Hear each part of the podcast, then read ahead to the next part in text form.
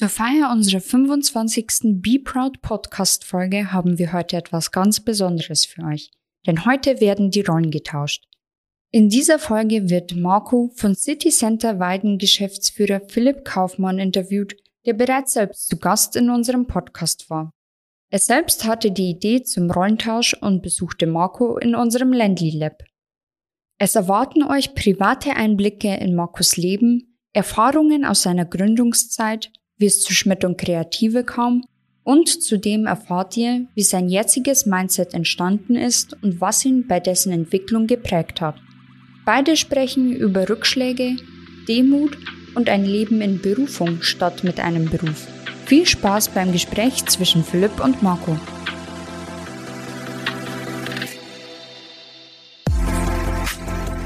Herzlich willkommen beim Be Proud Podcast. People, Culture, Brand.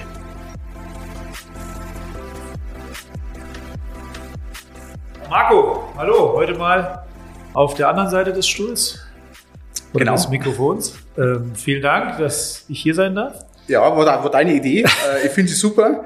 Äh, mal schauen, was du für Fragen auspackst äh, und mal schauen, ob irgendjemand was über mich überhaupt hören möchte. Das werden wir rausfinden dann. Ja, sehr, absolut. Also wir haben ja letzte Woche darüber gesprochen, mir ist so diese Idee gekommen, weil du jetzt auch schon eine Menge Interviews geführt hast. Und dann habe ich mir so gedacht, vielleicht wäre es ja mal ganz schön, mal den Marco Schmidt von der anderen Seite kennenzulernen, weil er doch sehr, sehr, sehr viele Facetten hat. Das werden wir heute mal versuchen rauszuarbeiten. Vielen Dank, dass du dich darauf einlässt. Gerne, Ähm, gerne. Und ich freue mich auf die nächsten Minuten, Stunden. Du hast, du hast äh, Zeitfenster ist offen. Genau. Äh, wir, wir kürzen dann oder splitten dann. Äh, leg los, wie du, wie du äh, drauf bist. Gut, Deutschland spielt morgen, dann ist das okay. Wir haben Zeit. Du, wir haben Zeit. Zeit. Ja. Okay, ja, fangen wir mal direkt an. Ähm, wenn man sich ähm, ja, über dich informiert, gerade im Netz, stößt man immer wieder auf das Thema Football. American Football. Wer ist denn der Footballer in dir? Der Footballer in mir ähm, ist, eine, ist eine gute Frage. Also äh, Football ähm, kommt eigentlich daher, dass wir mal bei uns hier in Oberfichtach einen Verein äh, gründen wollten, das dann auch getan haben. Ich äh, auch gerne aktiv äh, hätte gespielt, äh, was dann nicht geklappt hat, weil ich relativ schnell in der Vorstandsverantwortung war. Das heißt, heute wäre ich wahrscheinlich kein Spieler auf dem Feld, sondern wahrscheinlich leider immer wieder zumindest irgendeiner im Background, der das Ding irgendwie versucht zu wuppen, ähm, würde ich sagen, immer gleich als, als Vorstand, aber wahrscheinlich wäre ich kein Spieler auf dem Feld, sondern ein, ein Mensch neben dem Feld Okay, da wahrscheinlich. gehen wir auch ein bisschen in die Fantasie dann tatsächlich, wenn du Ja. das vorwegnimmst. Was wäre denn deine Position? Wärst du eher der Quarterback, so der Takt- und Ideengeber auf dem Spielfeld oder einer von diesen verschiedenen Backs, die den anderen den Weg freiräumen? Wie siehst du dich da so als, als Spieler auf dem Spielfeld quasi, wenn du das mit deinem Berufsleben vergleichst? Okay, das ist eine, äh, ein bisschen eine spannende Frage. Also ähm, äh, prinzipiell würde ich immer, weil ich ein Defense-Fan bin, äh, ich bin gerne einer, der halt dann äh, den Ball sich wiederholt. Ob ich mich jetzt direkt als Quarterback bezeichnen würde, weiß ich nicht. Ich bin schon gern, glaube ich, dann der Denker auf dem Feld, ähm, mit Verantwortung zu übernehmen. Da gibt es zum Glück im Football verschiedene äh, Positionen, die man begleiten kann. Aber ich würde mich schon eher so als Taktiker irgendwie ähm, sehen. Ob das dann in der Defense oder in der Offense wäre, sei dahingestellt, aber ich sehe das gerne ein bisschen taktisch alles. Ja. Ist ja auch situativ äh, bedingt, denke ich auch. Ist ja im Leben auch mal offensiv, mal defensiv. Genau. Mal wird man angegriffen, mal greift man an. Genau. ähm, aber da eher schon derjenige, der auch den Hut auf hat und die Gerne die Entscheidung treffen möchte und die Verantwortung übernimmt. Genau, da geht es wirklich vor allem um die Verantwortung. Ja, genau. genau. Wenn es darauf ankommt, äh, gerne die Verantwortung zu mir, auch wenn ich äh, da auch nicht immer so äh, entspannt durchgehe, wie es ab und zu wieder ausschauen möchte bei manchen Situationen, aber ich bin auch schon Bock auf Verantwortung. Ja. Jetzt hast du ja eben schon ein bisschen gesagt, du kommst ja, war eine Idee, wahrscheinlich mit Kumpels, so Typisch, genau. Wie das so oft beim Bier wahrscheinlich passiert. Ähm, jetzt bist du statt Spieler Vorstand geworden.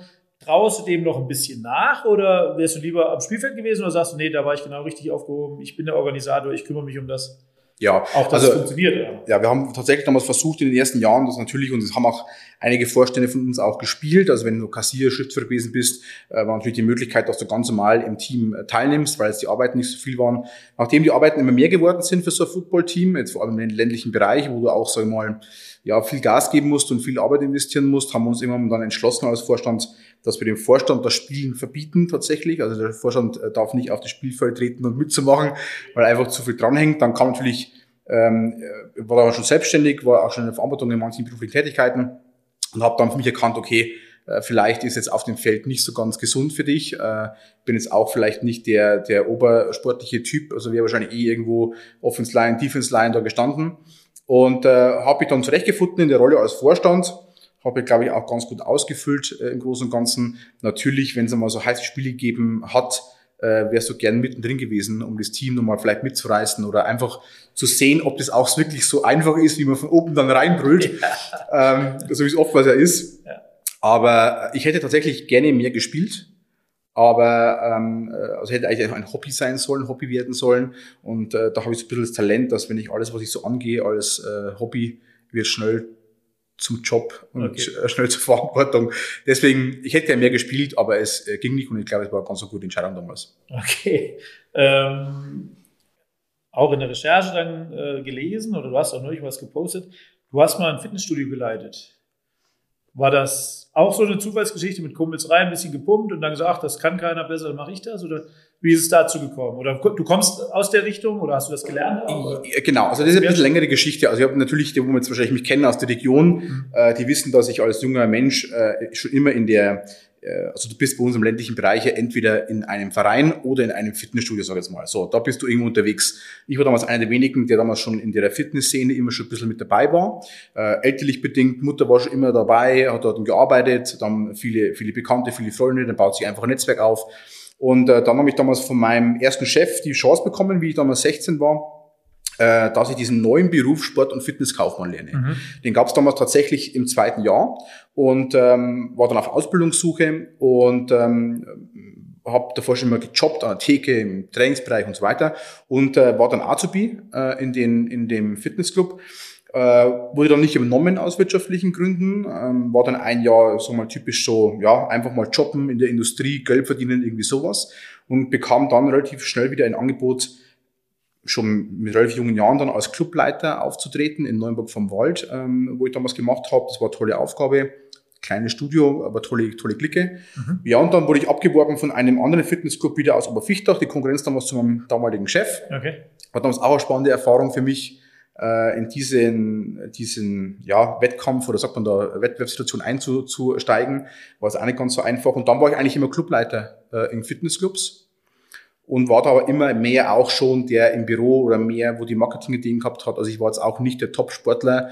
Äh, ich konnte zwar alles erklären, ich konnte auch Verträge verkaufen, ich konnte auch äh, Menschen begeistern, ich konnte auch einen schönen Eiweißshake mixen, wenn du wolltest.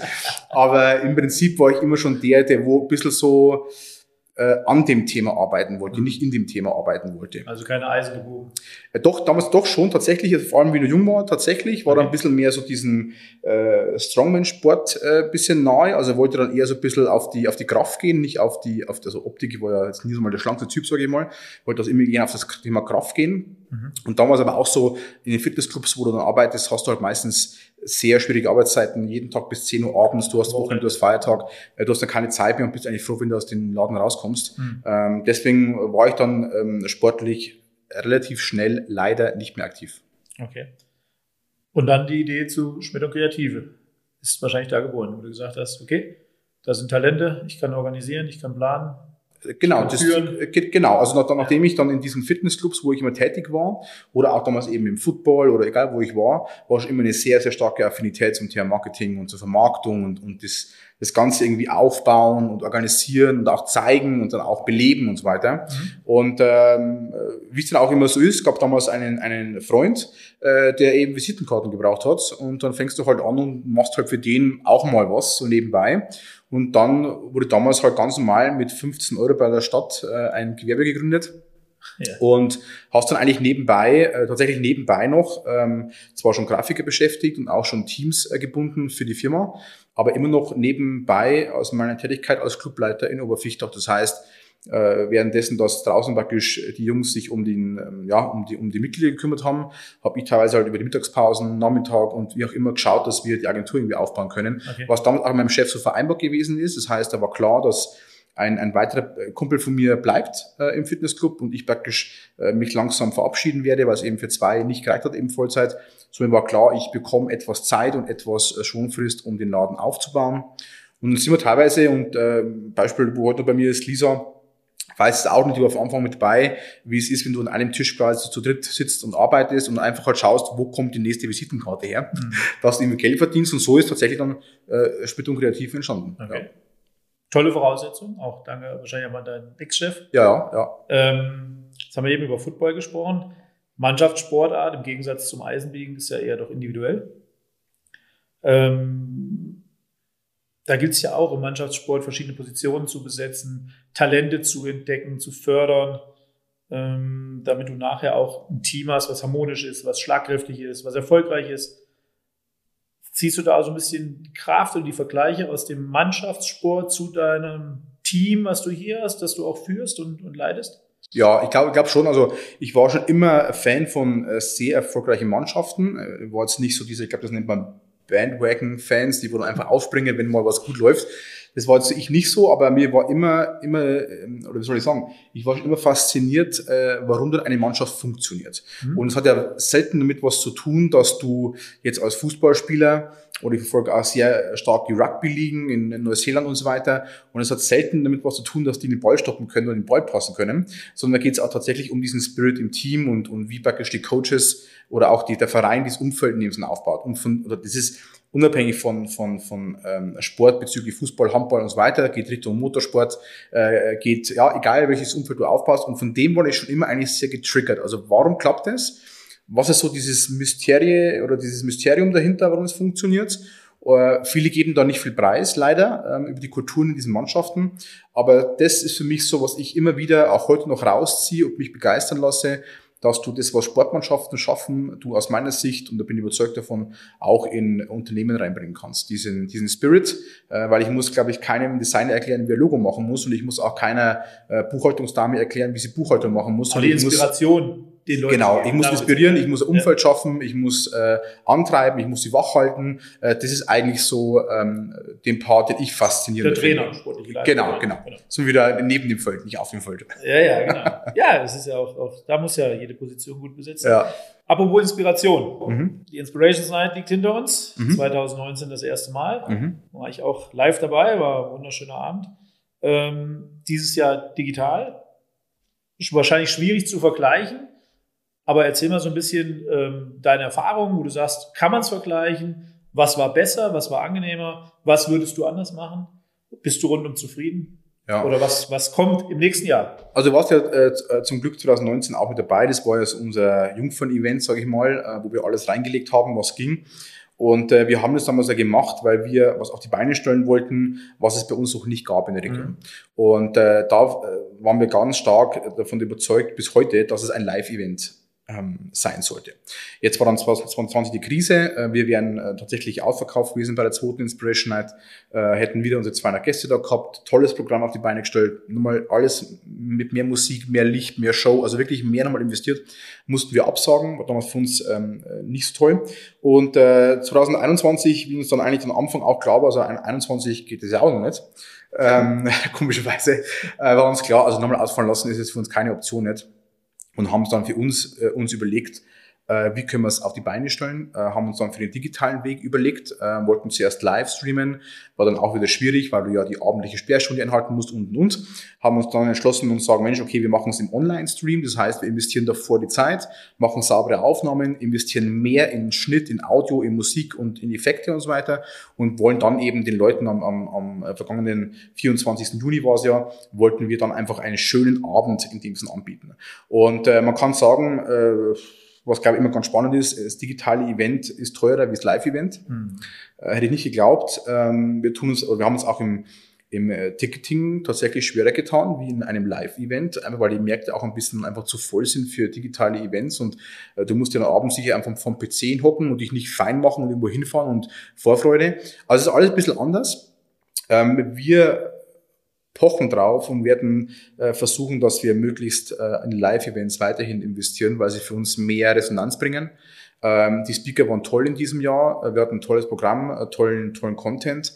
Aber wir merken auch, ähm, das Erlebnis für den Speaker ist auch nicht so toll. Klar, wenn du Mhm. natürlich vor eine Kamera reinsprichst, Der lebt ja auch von Emotionen. was als Resonanz, ne? genau, nicken Ja, die, ja. äh, buhen die dich aus, haben wir übertrieben Genau. gesagt, oder, oder, oder schlafen die ein, das fehlt dir halt komplett. Und das ist schade, ähm, was aber zugleich für uns wieder beweist, dass eigentlich unser, unser Anspruch, ein Live-Event zu machen, den Menschen im Mittelpunkt zu setzen, der richtige Weg ist. Und äh, wir würden, wenn es sein muss, wieder digital machen, werden uns aber sicherlich andere Digitalformate einfallen lassen und die Inspiration Night äh, sollte eigentlich so zurückkommen, sogar noch besser eigentlich wie 2019 im Live-Format.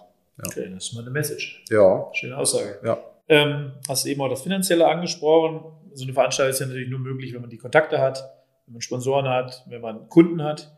Ähm, all das muss ja gepflegt werden. Ich meine, es kommt ja keiner, weil Marco Schmidt jetzt irgendwo auftaucht und sagt, ole, ole. Noch nicht, nein. Nee, das, das passiert wahrscheinlich noch nicht, aber vielleicht bist du ja am richtigen Ja. Weg auch dahin.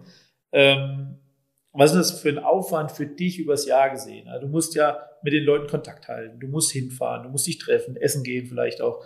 Ja, ähm, Gibt es da Leute, wo es einfacher ist, wo es schwieriger ist? Sind Leute dabei, die du gerne noch mal dabei hättest, wo du gar nicht rankommst momentan oder weil das auch noch am Wachsen ist? Was ist so die Vision, sagen wir mal, in den nächsten drei, vier, fünf Jahren für die Inspiration Night? Du sagst natürlich Live-Event wieder, ganz wichtig, vielleicht mehrtägig, solche Sachen. Gibt es da Planungen, Ideen? Ja, also man muss, glaube ich, erstmal sagen, die ähm, Inspiration Night an sich, im Kernformat, wie es jetzt gewesen ist, sage ich mal, ähm, braucht, also Vergleich 2019, braucht ungefähr ein Jahr Vorlaufzeit für uns. Ein Jahr Vorlaufzeit einfach aufgrund von dessen, weil wir das nicht als unseren Hauptjob ansehen und äh, wir auch von manchen Partnern, vertrauten Partnern auch oftmals einmal, zweimal, dreimal gefragt worden sind, ob denn unsere Kunden das so toll finden, dass wir nebenbei so viel Zeit und Ressourcen investieren in solche Events. Und ähm, also ganz komische Frage, war mir nicht so bewusst, aber anscheinend war das auch Thema.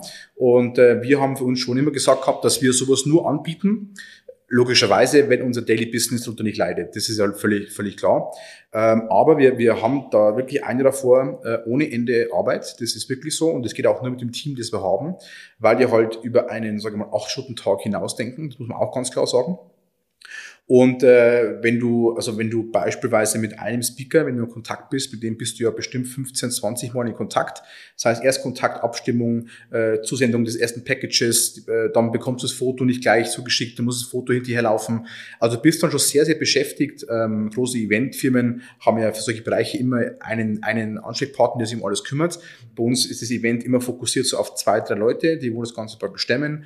Aber da geht es auch um Location-Begehung, da geht es um die Technik, da geht es um die Werbung, das Ticketing, das Programm zum Aufstellen. Der eine sagt ja wieder ab, der andere kommt wieder. Manche Speaker wollen auch damit ein Schweinegeld verdienen, ne? also auch klar. Also muss man schauen, okay, macht es überhaupt Sinn, äh, diese herzuholen. Und für uns ist es immer ein Jahr starker Vorlauf und die Woche, wo die Inspiration Night ist, äh, bin ich wahrscheinlich auch, und das könnte wahrscheinlich mein Team eher bestätigen, unzurechnungsfähig äh, und auch nicht ansprechbar, weil einfach dann so viel Druck drauf herrscht. Also weil einfach wirklich du so eine kleine Agentur bist und du das ja stemmen musst, sage ich mal. Genau. Und jetzt ist es so, die Inspiration Night, wie gesagt, dieses Jahr war es ja digital, wir wollen es wieder live machen und was so die Idee wäre, ist tatsächlich, dass wir sie ähm, wahrscheinlich nochmal neu erfinden werden, die Inspiration Night. Wir haben momentan eine Mischung drin zwischen äh, Geschäftskunden, äh, Unternehmer, Selbstständige, äh, Führungskräfte, aber auch Studenten und, und Schüler. Also komplett querbeet. Und für diese Vielfalt an Interessengruppen ein Programm zu schnüren, ist ultra schwierig. Diese Inspiration Night äh, 2021 war stark Richtung Persönlichkeit. Also wer bist du, was sind deine Stärken, was ist dein Mindset und so weiter. Und wir werden aber wahrscheinlich versuchen, dass wir die Events, ähm, die Inspiration Night praktisch neu erfinden, splitten werden. Das heißt, einmal werden wir zwar im Bleib, Bleib auch bleiben, werden da ein etwas äh, verstärktes ähm, Thema anbieten Richtung Führungskräfte, Unternehmer und so weiter wahrscheinlich. Und so für den, für den, für den Endkunden, für den, für den normalen Menschen, der sagt, Mensch, das ist mal ein toller Abend, aber ich habe jetzt keinen Bock auf Leadership oder ich habe jetzt keinen Bock irgendwie auf äh, irgendwie äh, das neue Marketing-Tools zu entdecken oder so, äh, werden wir wahrscheinlich ein zweites Event ähm, planen. Ob das so kommt, weiß ich nicht genau. Aber wir werden auf alle Fälle die Formate nochmal vertiefter, äh, spitzer positionieren am Markt, dass wir einfach nochmal ähm, die Menschen, die dann kommen, auch mehr von sich untereinander quasi haben. Also die Netzwerke, was sich praktisch treffen, die müssen auch miteinander praktisch reden können. Mhm. Und das ist so die Idee für die Inspiration Night. Ähm, es ist sogar geplant, dass wir die Inspiration Night ähm, du weißt, die Ticketpreise von, von, von 19, äh, es ist ja keine günstige Veranstaltung, weil es auch für uns nicht günstig ist. Wir wollen ja versuchen, dass wir es günstiger machen für unsere Besucher und Gäste, dafür aber mehr mit ähm, Ständen, Partnern, Sponsorings arbeiten und einfach dann nochmal das Event zu strecken und einfach mehr anzubieten, wie nur, sage ich mal, vier Stunden Vorträge. Und durch dieses Umfeld und durch diese Rahmenbedingungen versuchen wir eben dann Gelder zu generieren, wo dann wir dem, dem Gast praktisch das günstiger in dem Sinne anbieten können. Mhm. Und das, das ist so mal die Überlegung, äh, wo es hingehen könnte.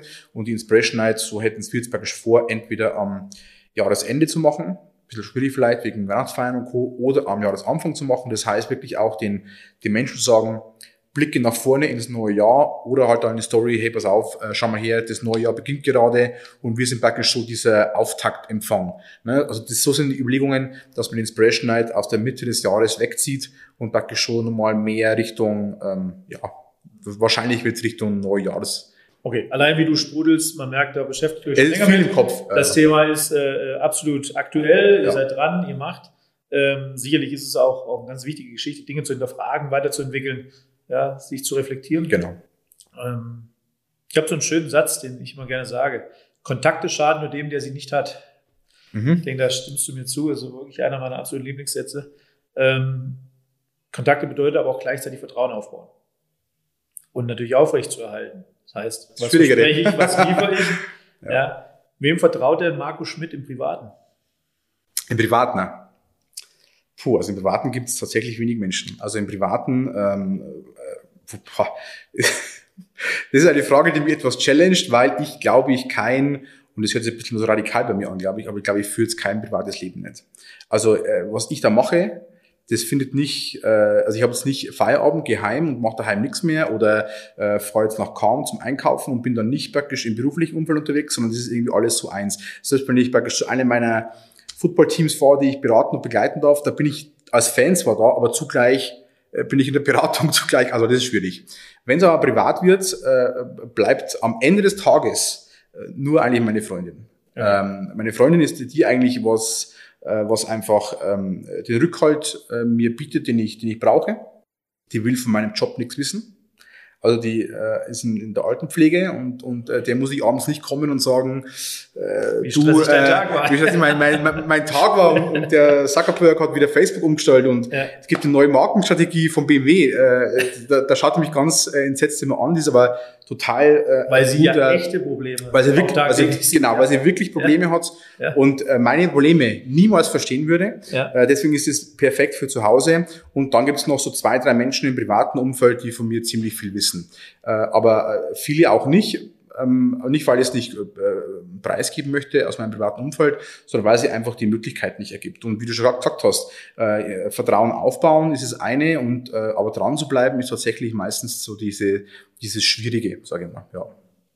Hast gerade selber gesagt, du arbeitest eigentlich 24-7, also sehr oft, sehr viel. Bist natürlich auch unterwegs, viel in Deutschland auch mittlerweile unterwegs, bist, mhm. guckst dir auch viel an, ja. bist ja, saugst ja auch auf. Ähm, ja, hast es gerade mit Beziehung gesagt, hast deine Freundin, ihr habt nicht viel Zeit miteinander.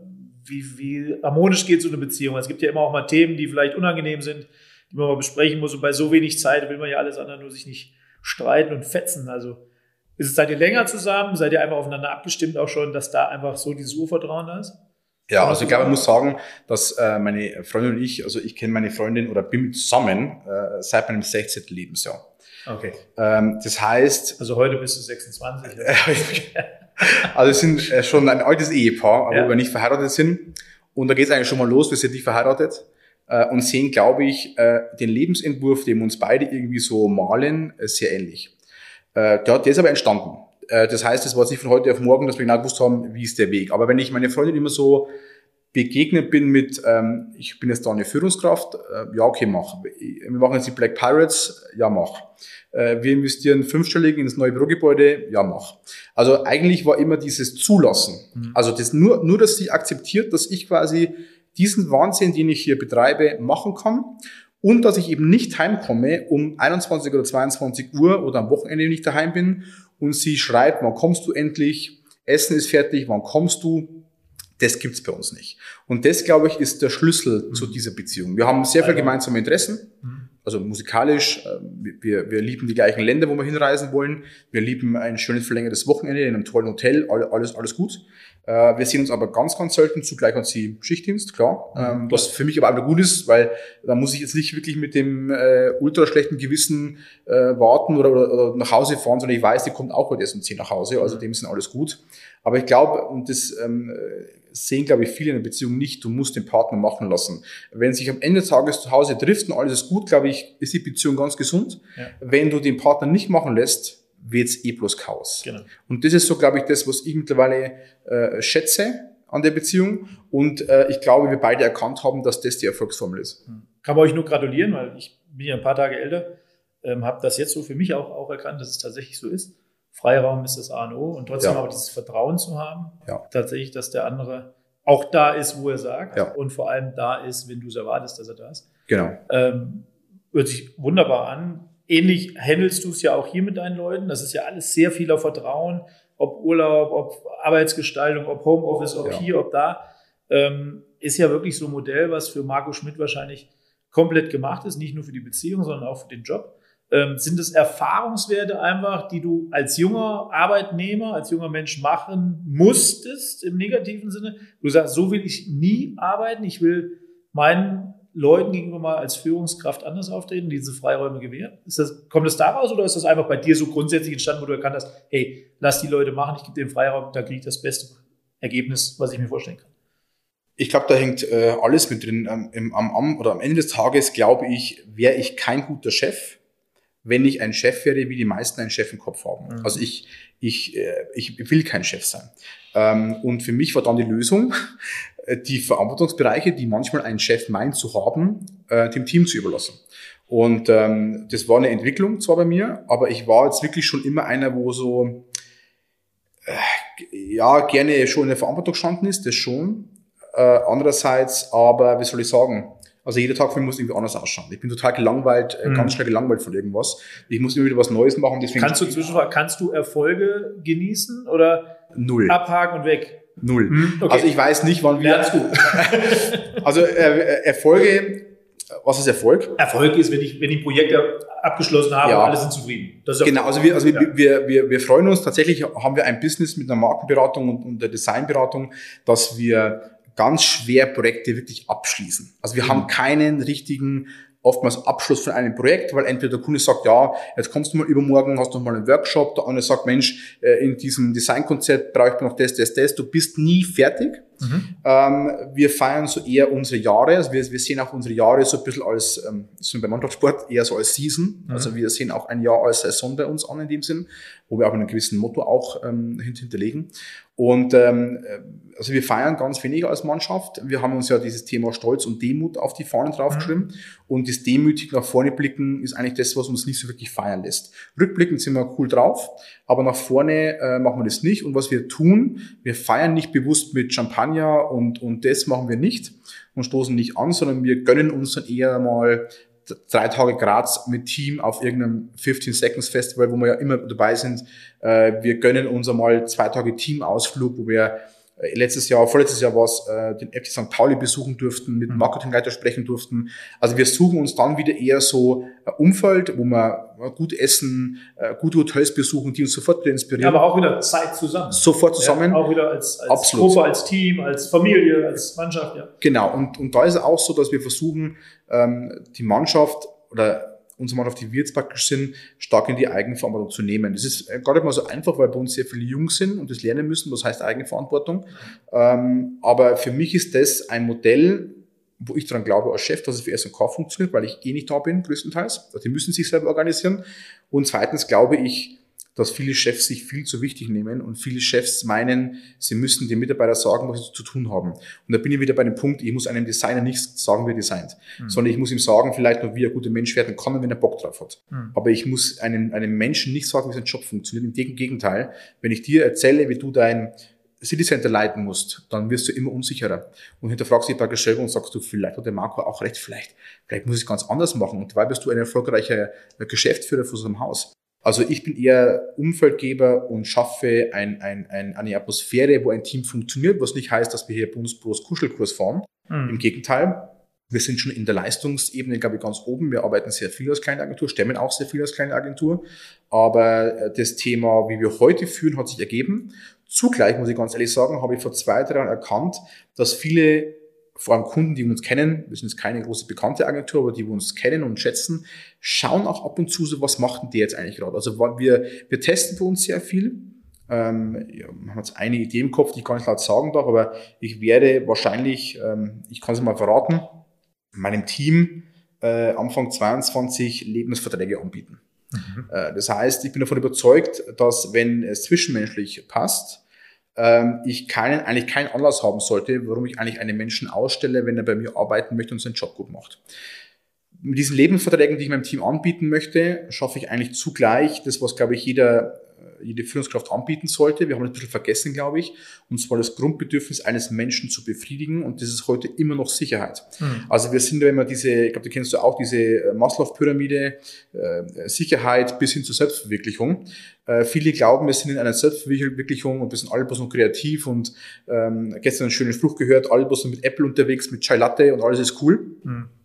Ähm, trotzdem glaube ich, haben wir jetzt gesehen in der Pandemie, die Grundsicherheit die bedenken, ob ich morgen noch einen Arbeitsplatz habe, ähm, ob ich morgen einen Fehler machen kann. Ich glaube, da fehlt die Sicherheit und ich möchte meinem Team praktisch ein Zeichen äh, geben, sagen, äh, also wenn, wenn du einen Fehler machst, bin ich der Letzte, wo dich ausstellt. Äh, ich bin derjenige, wo ich sage, Mensch, wir sollten uns trennen, wenn es zwischenmenschlich nicht passt oder wenn du keinen Bock auf die Agentur hast. Mhm, ja. Und deswegen ist, glaube ich, das Thema Führungskraft, das Thema Sicherheit anbieten ganz wichtig. Und ich glaube, das ist kurz zurückzukommen, dass wir ein Unternehmen sind, wo man sehr viel testen kann äh, und die Kunden auch auf uns schauen dürfen oder auch andere Agenturen auf uns schauen dürfen und es auch nachmachen dürfen und sagen, schau mal, die haben das so und so geregelt, vielleicht wäre es für uns auch was. Mhm. und das ist so ein bisschen, wir sehen uns ein bisschen als Modellunternehmen. Also mit, wir haben freie Urlaubseinteilung, wir haben freie Arbeitseinteilung, äh, mache, mache dir die Welt, wie sie gefällt.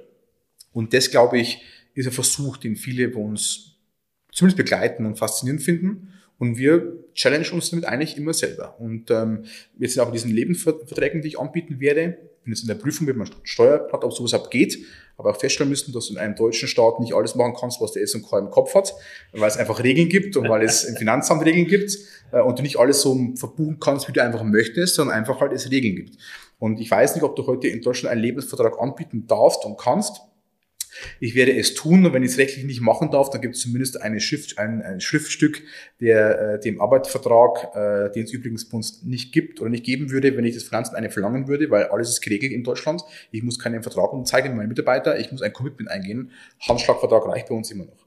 Und äh, das ist so der nächste Step, den wir für uns mal versuchen werden, dass mein Team weiß, wenn alles hart auf hart kommt, die Agentur und der Schmidt ist immer für mich da. Und mit der Sicherheit, glaube ich, geht das Team für dich durchs Feuer. Mhm. Und äh, das ist, glaube ich, die Aufgabe eines Chefs, dass du Sicherheit anbietest. Du wirst ja deinen Sohn in der beschissensten Phase, die er hat, wegen mir, keine Ahnung, drogenabhängig und zum dritten Mal volle Polizei verhaftet, lässt ihn ja auch nicht fallen. Und ich glaube, diese, diese Sicherheit, was dann ein Vater geben sollte oder Familie geben sollte, das sollte auch eine Firma geben. Ich sehe nicht ein äh, Unternehmen als Firma, äh, Unternehmen als Familie, das geht mir zu weit. Aber im Thema Sicherheit bin ich mir sicher, dass eine Firma dem Mitarbeiter mehr Sicherheit geben muss. Und komme der Fehler, wie er möchte, dann ist es eh egal. Und äh, wir haben vor kurzem eine Dame eingestellt bei uns und da habe ich einmal vor Anfang gesagt gehabt, also wenn du ein Problem hast und das Problem mir anvertrauen möchtest, wirst du bei mir immer eine Lösung finden. Und ich glaube, dass du damit die Menschen erreichst. Und das mache ich nicht als Marketing-Gag, sondern weil ich davon überzeugt bin, dass du damit die Menschen in ihr will sagen, Potenzial bringst, ist ein bisschen philosophisch, aber du weißt, was ich meine, mhm. dass ich sie einfach dahin bringe, dass sie einfach Bock haben, was zu machen. Ja. Und deswegen sind wir halt ein bisschen anders geführt, bewusst anders geführt, aber gerne auch so ein bisschen als Versuchskaninchen. Mhm. Ja, so glaube ich, kann man es auch sagen. Wahnsinn, beeindruckend. Mhm. So hängen geblieben, so die Überschrift Freiraum. Das ja. wirklich so Absolut. Ich glaube, das Einzige, warum ich auch selbstständig bin, ist nicht, dass ich äh, äh, Geld mhm. verdiene. Äh, mein, mein, Team weiß, was ich verdiene. Äh, ich verdiene jetzt nicht wie ein Geschäftsführer das Zehnfache eines Mitarbeiters, ganz im Gegenteil. Ich bin der Erste, wo in der Pandemie auf Lohn verzichtet hat, um ein Zeichen ans Team zu setzen, dass ich der Erste bin, wo zurücktritt. Mhm. Ähm, und ich glaube, dass das einfach so, du musst als Chef einfach ja, du musst vormachen. Du musst vormachen. Ja. Du sagst das, absolut. Ich erinnere mich an unser ja. Gespräch, war ja. auch das, was, was wir im Oktober damals geführt haben. Ja waren wir auf, derselben, auf demselben Punkt, wo wir sagen, das, was du machst, kannst du von den anderen auch verlangen. Genau so ist es. Das ist, glaube ich, auch, auch was, genau so es. ganz stark ja. nochmal rauskommt. Genau so ist es. Ähm, nächste Frage, die, die, ich, die ich vorbereitet habe, hast du eigentlich schon allein, wie du jetzt gerade erzählt hast, also Be Proud, mhm. der Podcast auch, den wir jetzt gerade aufnehmen. Ähm, die Frage wäre, auf wen oder was bist du besonders stolz? Aber allein das, was du gerade erzählt hast, du es vorweggenommen quasi. Oder gibt es noch was, wo du sagst, das, das möchtest du nochmal hervorheben? Geht es jetzt gar nicht groß um irgendein Projekt, sondern einfach so, ich glaube, dieses gesamte Schmidt und Kreative ist so auch dein Stolz, dein Lebens, deine Lebenseinstellung auch, oder? Ist das auch stolz oder ist das Genau, also ich glaube, ich glaube, das ist einfach ein Lebensweg. Das glaube ich verstehen finde ich. Wenn ich abends hier sitze, sage ich mal, äh, und, und bis spät abends arbeite, was für mich einfach, und das hört sich immer so blöd an, weil es keine Arbeit ist, mhm. weil es Spaß macht. Äh, und wenn, wenn ich hier hocke und äh, das Licht brennt und es fahren Bekannte vorbei, weil ich ja doch die meisten kenne aus der Region und schreiben dir, oh du Armer, musst immer noch arbeiten und oh mein Gott, oh Gott, und du wieder und jetzt musst du am Feiertag auch noch arbeiten, gönn dir mal eine Auszeit. Mhm. Und da denke ich immer, Leute, ihr, ihr, ihr versteht's mich nicht. Ne? Also das, was ich hier mache, das ist kein Beruf nicht, das ist Arbeit, ja. Für mich ist Arbeit eine ganz, Berufung ist mir ganz ein wichtiger Teil im Leben, ja. weil ich darüber definieren kannst, weil du dich darüber ähm, entwickeln kannst. Ähm, du kannst ja auch ähm, will sagen, Sachen leisten, aber du kannst ja einfach auch äh, dein, deines eigenen Glückes Schmied sein. Also wenn ich heute halt einfach zum Essen fahren möchte und das Steak kostet 20 Euro und ich bin in einer Lage, wo ich einen Kontostand prüfen müsste, was ich heißt, dass ich reich bin. Aber wenn ich halt sowas mir nicht erarbeiten kann, ja. äh, dann habe ich was falsch gemacht, glaube ich. Und äh, ich bin kein Fan und das weiß mein Team, da versucht ja zu prägen, dieses ewige Jammern und Wetterscheiße, Staat ist schuld, äh, Stadt ist schuld, der ist schuld, nervt mich tierisch. Und stolz, glaube ich, kann ich sein, wenn ich es so betiteln würde, dass ich wirklich täglich versuche, mit bestem Wissen und Gewissen zu handeln. Mhm. Ich bin keiner, wo jemand verarscht oder jemand ausschmiert oder Lippenbekenntnisse sagt, ich laber vielleicht ganz viel, aber ich versuche auch immer das zu halten, was ich ausspreche.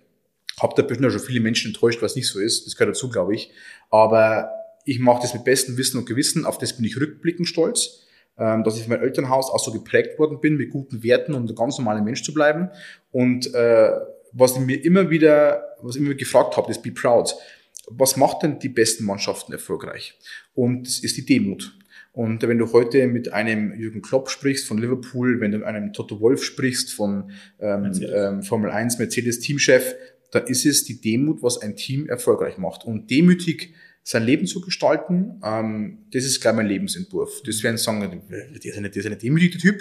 Äh, ich würde sagen, ja, schon. Ne? Also ich habe eine kleine Wohnung, ich fahre einen, äh, so wie du auch, einen tschechischen Porsche. ähm, ich äh, trage immer die gleichen Klamotten, weil mir so blöd ist, dass ich mich jeden Tag äh, äh, neu definieren muss über Kleidung. Also ich lebe sehr, sehr demütig nach vorne, habe zwar riesen Ansprüche an die Arbeit, an unsere Kunden, die ich auch challenge, aber das Be Proud ist so das Thema, das heißt zwar, sei stolz, aber eigentlich heißt praktisch, der ganze Satz praktisch, sei stolz auf das Erreichte mhm. und demütig vor dem, was kommt. Und mhm. das ist so eigentlich, so den Lebensentwurf versuche ich eigentlich zu leben. Und weil du angesprochen hast, äh, du bist ja auch in der Verantwortung als Geschäftsführer und jetzt als Unternehmer ja genauso, äh, das Thema Freiraum oder Freiheit, glaube ich, oder ich nenne es gerne Unabhängigkeit, äh, was ich erreichen möchte, ähm, und diese Unabhängigkeit, glaube ich, und die Freiheit ist das Letzte, was du im Land erreichen kannst, wenn du Unternehmer bist. Mhm. Du kannst, äh, du musst dich auch an Spielregeln halten, wie wir alle. Aber ob ich morgen aufstehe oder nicht aufstehe, ob ich morgen in die Arbeit gehe oder nicht in die Arbeit gehe, ob ich heute einen Kunden annehme oder nicht annehme, ob ich morgen Urlaub fahre oder nicht in Urlaub fahre, entscheide komplett ich, kein Chef und so weiter. Und weil ich das nicht entscheide als Chef, oder ich nicht haben möchte, deswegen entscheide ich es auch für mein Team auch nicht. Mhm. So, also mein Lebensstil biete ich quasi meinem Team an. Manche kommen damit ganz gut klar. Der eine oder andere ging ja auch schon, weil er sagt, du pass auf, geiler Weg, aber nicht, aber nicht mein Weg. Ja. Und dann ist es völlig fein. Ja, gibt ja die unterschiedlichsten Typen. Die einen wollen geführt werden, die anderen wollen führen, die anderen sind genau. überfordert. Genau. Das ist ja völlig klar. Was, was ich wunderbar finde, was ich, also was ich raushöre aus deinen Worten auch so diese, dieses Freisein von materiellem Reichtum. In Absolut. Anführungsstrichen. Absolut. Ähm, Finde ich auch. Das, das ist das Schönste, was es gibt. Nichts erwarten, sondern überrascht sein, wenn du was Gutes bekommst. Zurück und diese Demut ähm, finde ich auch ein wunderbares Thema. Wobei ich mir auch ganz ehrlich die Frage stelle, die zwei Beispiele jetzt gerade mit Jürgen Klopp und Toto Wolf, das sind natürlich Menschen, wo Geld keine Rolle mehr spielt, wo äh, die sich nie wieder Sorgen machen müssen. Natürlich kann ich mich da einfach hinstellen und sagen, ich habe Demut. Ja, wenn du siehst, wie, wie viel Werbung ein Jürgen Klopp mittlerweile ja. macht, wie viel Kohle der im Jahr verdient. Ja. Er hat sich das erarbeitet und da kann man stolz darauf sein, das ist in Ordnung. Und dankbar sein. Das ist vielleicht auch die Dinge, ja. die, die, er da anspricht. Für uns in, auf, in unserer Liga, sagen wir es mal so, wir werden da nie in diese Sphären kommen. Deswegen musst du immer, glaube ich, so einen Mittelweg auch finden. Genau, also ich glaube, was bei denen, da bin ich voll bei dir. Äh, bei denen, was sich praktisch bei denen geändert hat, ist das Umfeld. Hm. Die haben andere Spielregeln bekommen dazu. Das ist, glaube ich, das, das, das A und O. Und äh, da bin ich auch bei dir. Viel zum Beispiel sagen auch immer, ja, was der Schmidt da machen kann, das kann er machen, weil der eine Firma ist. Hm. Ähm, und ich sag halt, wir sind so zu, zu, zu sieben, zu acht, zu neun, je nach Freelancer, je nach freie Teammember und so weiter. Äh, ich glaube, dass wir als S&K nicht größer sind, wie in vielen Firmen Teams aufgestellt sind. Und äh, das ist der Beweis, dass es in jeder Firma funktionieren kann, weil du nur mit dem Team arbeiten musst, mit der jeweiligen Führungskraft. Und äh, deswegen sind wir nicht, weil wir so klein sind, so erfolgreich. Und du kannst uns auch als 500, 600.000, 5.000 Mann Firma bei uns abschauen, Mhm. weil du in die Teams hereingehen musst. Und ich bin auch vollkommen bei dir. Ähm, Wir reden immer von großen Beispielen. Ich nehme einmal sehr gerne große Beispiele, weil es dann etwas verein- vereinfacht wird. Es gibt aber auch genügend Beispiele in kleinen Firmen, die wohl das auch auf den kleinen Level stemmen, weil sie ein anderes Umfeld haben. Ähm, aber ich bin, bei dir, das, das Umfeld, wo die sich bewegen, also manche Top-Führungskräfte, von denen man auch dann lernen möchte oder auch viel abschauen möchte, das sind natürlich in Sphären unterwegs, die für uns erstmal nicht denkbar sind. Ja. Genau. Und wo wir auch vielleicht gar nicht hinwollen, vielleicht sogar. Auch, Ja. genau, weil es ja auch da oben recht kalt und wer, möchte schon, wer möchte schon Liverpool leben? genau, das wäre das nächste. ähm, bleiben wir beim, beim Podcast Be Proud. Ähm, wie bist du zu dem Format gekommen? Wie ist die Idee entstanden? Was ist deine Inspiration dazu gewesen? Ja, also erstmal äh, ta tatsächlich äh, habe ich schon lange Podcast gehört, äh, vermehrt dann äh, im ersten Lockdown, Mhm. äh, viel Zeit, äh, viel, ich bin jeden Tag eine Stunde spazieren im Wald draußen, das ist also so ein Fable von mir, einfach mal Stunde raus und Kopf frei bekommen. Äh, Kopf frei bekommen war dann immer so viel drin mit Podcast hören, weil ich dann viel Podcast gehört habe. Und was mir schon immer äh, Spaß macht, auch bei den Kunden draußen, wenn ich halt meine Kunden einfach gute Gespräche führe.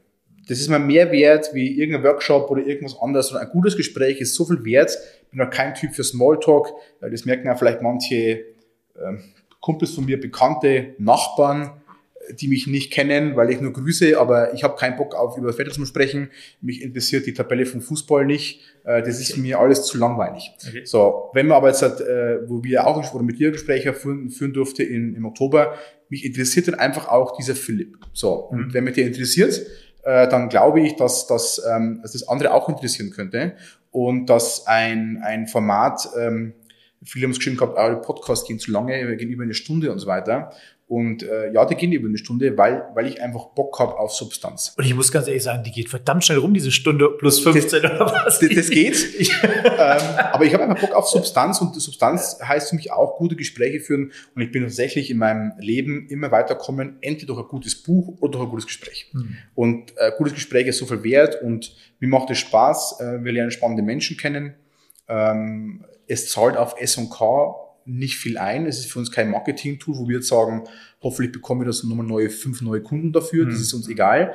Das ist sehr zeitaufwendig zwar für uns, aber wir machen das wirklich, weil ich halt einfach ähm, Bock drauf habe. Genau, und, und so ist es mal dann einfach entstanden. Das war auch Learning by Doing und einmal so anfangen, schauen, was daraus, daraus wird. Mhm. Äh, können wir verkünden. Wir haben jetzt, glaube ich, die Woche unsere, unsere, unsere 1000 Abonnenten, die sind auch voll endlich. Das ist für eine tolle, tolle Zahl, vor allem so als unbekannter B2B-Gesprächspodcast. Wir haben ja keine Reichweite so in dem Sinn. Wir sind Ja. nicht bekannt. Sind wir eigentlich ganz happy und für mich ist es eigentlich eine schöne Abwechslung zum beruflichen Alltag. Absolut, nein, auch macht, macht riesig Spaß. Ich finde auch jetzt gerade, wo wir Ja, sind ja ziemlich im Flow auch, das, Genau. das passt. Ähm, das ist sehr, sehr schön. Und man macht ja auch nicht immer Dinge bewusst, um irgendein Ergebnis zu erreichen, sondern einfach mal sich selber auszuprobieren, mal schauen, wie wirkt das Ganze, wie, wie viel Spaß macht mir das. Ja. Du hast darüber natürlich Zugang zu gewissen Menschen, also Strongest Man hatte super da, Erfahrung. Äh, Andreas Meyer fällt natürlich immer wieder ein, auch der unfassbar viel zu erzählen hat, der, Ja. auch, der mich mir komplett angehört dann auch. Und, Ja. äh, Also Bürgermeister waren dabei und und und. Ähm, das sind ja auch immer Menschen, an die man nicht wirklich direkt so rankommt, wenn man die A nicht kennt oder wenn man sagt, hallo, ich komme jetzt hierher, wir wollen mal einen Podcast machen. sondern- Genau so ist es. Und darüber ähm, kommst du ja auch wieder weiter. Ja? Genau so ist es. Also zwei Beispiele. Ein Beispiel, äh, Heinz Ollisch, äh, Strongest Man, Ja. also Fitnessstudio, 16 Jahre, äh, pumpen, pumpen, pumpen. Da war die halt einfach in DSF und hat irgendwelche Flugzeuge geschoben bei Wetten Ja. das oder sowas.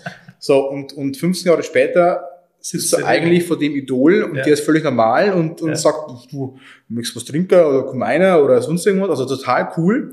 Und äh, wie wir ein Gespräch weitergeführt haben, und wir kannten uns ja persönlich davon nicht, aber allein schon, also meine Schwester weiß das zum Beispiel oder meine, meine Kumpels aus der früheren Zeit.